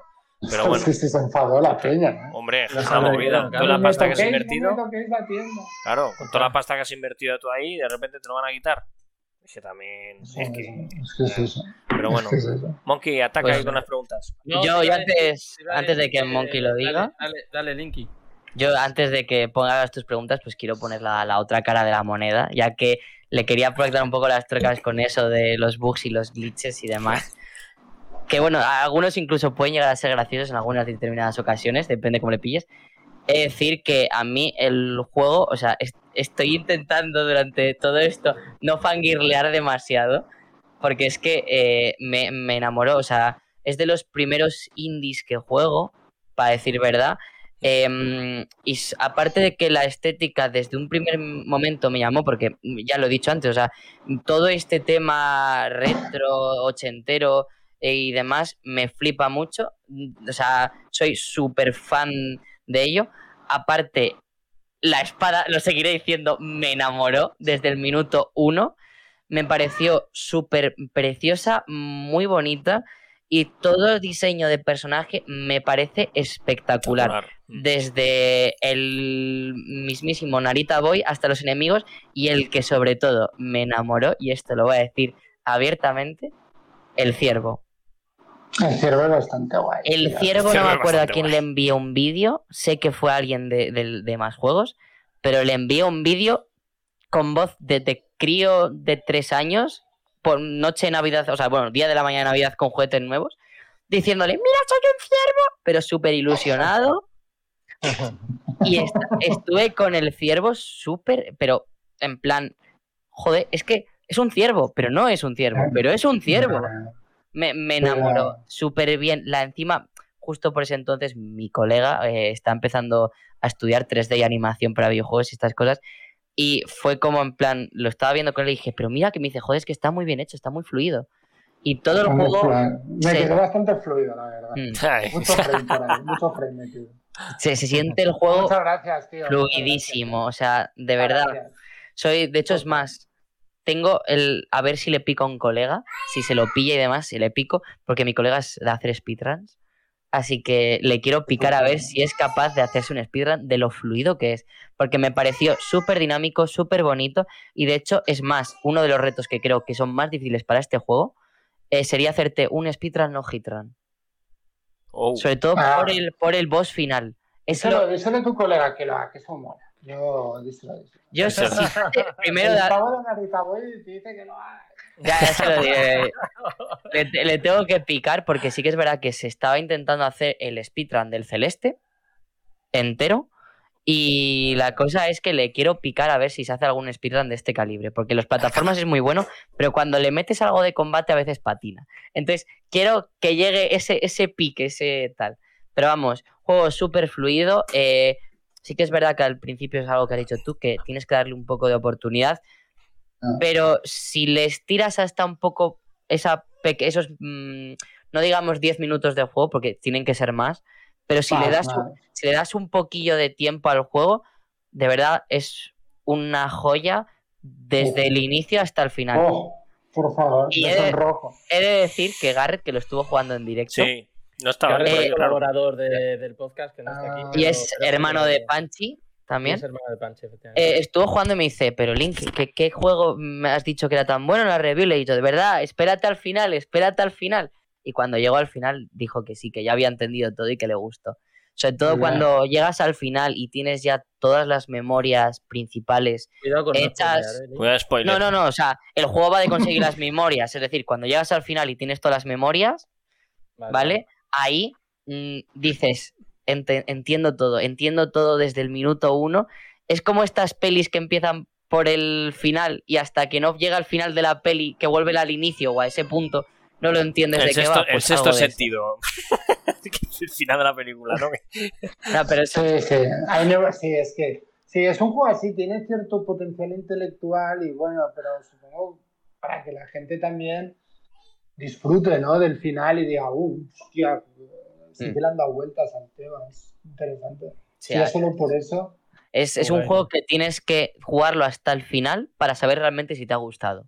Qué bueno. Y es algo que a mí me ha llamado muchísimo la atención, porque es que te enganchas, te enganchas por las mecánicas, por el combate, por la historia poco a poco, y te vas quedando con la curiosidad de saber por qué y por qué, porque es como ser un niño pequeño, o sea, a mí me recordó muchísimo a eso, a un niño pequeño en la infancia, porque es un constante por qué, y necesito el por qué, no es un por qué, "Bah, ya lo buscaré, no, no, no, necesito el por qué, quiero saberlo, tengo que seguir jugando para avanzar y conseguir llegar al final, y cuando llegas al final dices, chapo, chapo.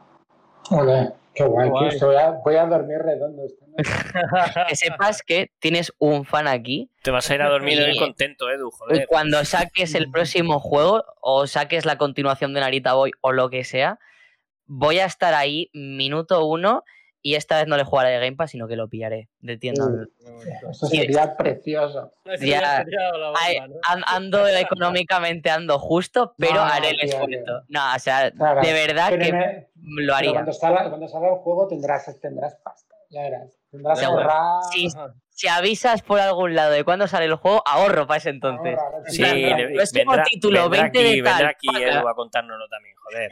Hombre, Sí, sí. encantado, tío. Usted, me hará mucha Seguro. ilusión, ¿eh? Me hará mucha ilusión. Claro, Seguro, Sí. seguro. ¿Qué, qué tal se siente conocer a un fan? Estoy súper contento, joder, ya de la familia.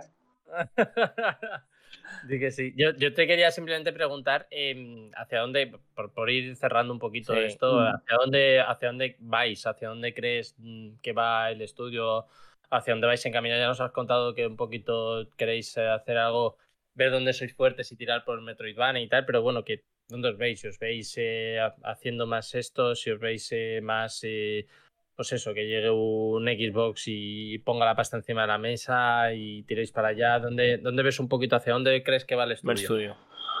Pues no lo sabe. O sea, honestamente, necesitamos financiación, evidentemente, pero, pero ahora, en el momento en el que estamos hablando, están todas las posibilidades abiertas. abiertas. Sí, sí, totalmente. Qué bueno. Y centrarse en el juego y tener un prototipo, pues lo típico, vertical slices.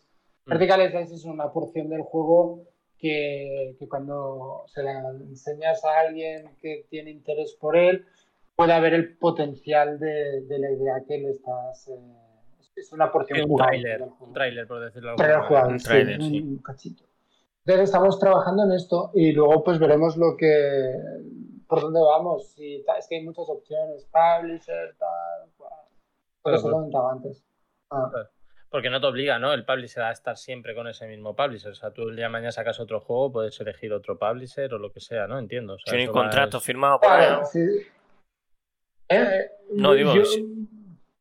No, que si hay un contrato a lo mejor firmado con vosotros, exclusivo, y ya está, me refiero. A lo mejor, pero si no, no, claro. bueno. Narit, Narit- no, Narita Boy, evidentemente, que está hecho con el publisher actual, pero Claro. Pero no, no, tú tienes la libertad que Total. si quieres hacer otro juego, eh, es de cortesía preguntarle al publisher que tienes ahora Claro. y, y por- y- y también por- por- hay unas cláusulas que si quieres hacer algo con Narita Boy, Hmm. ellos tienen, o sea, se lo tienes que ofrecer a ellos primero y, tal, bueno, pero, pero en, en en todo caso, eh, podríamos ir con otro publisher, evidentemente, con un juego nuevo puedes ir con cualquier otro, Con con quien cualquiera. quieras, como con tu suegra, con quien te con quien quieras. Si pone dinero la suegra, pues, ¿sabes lo que Pues te digo? con la suegra, ¿no? La suegra. Sí, Para decirle que no a la suegra, no jodas.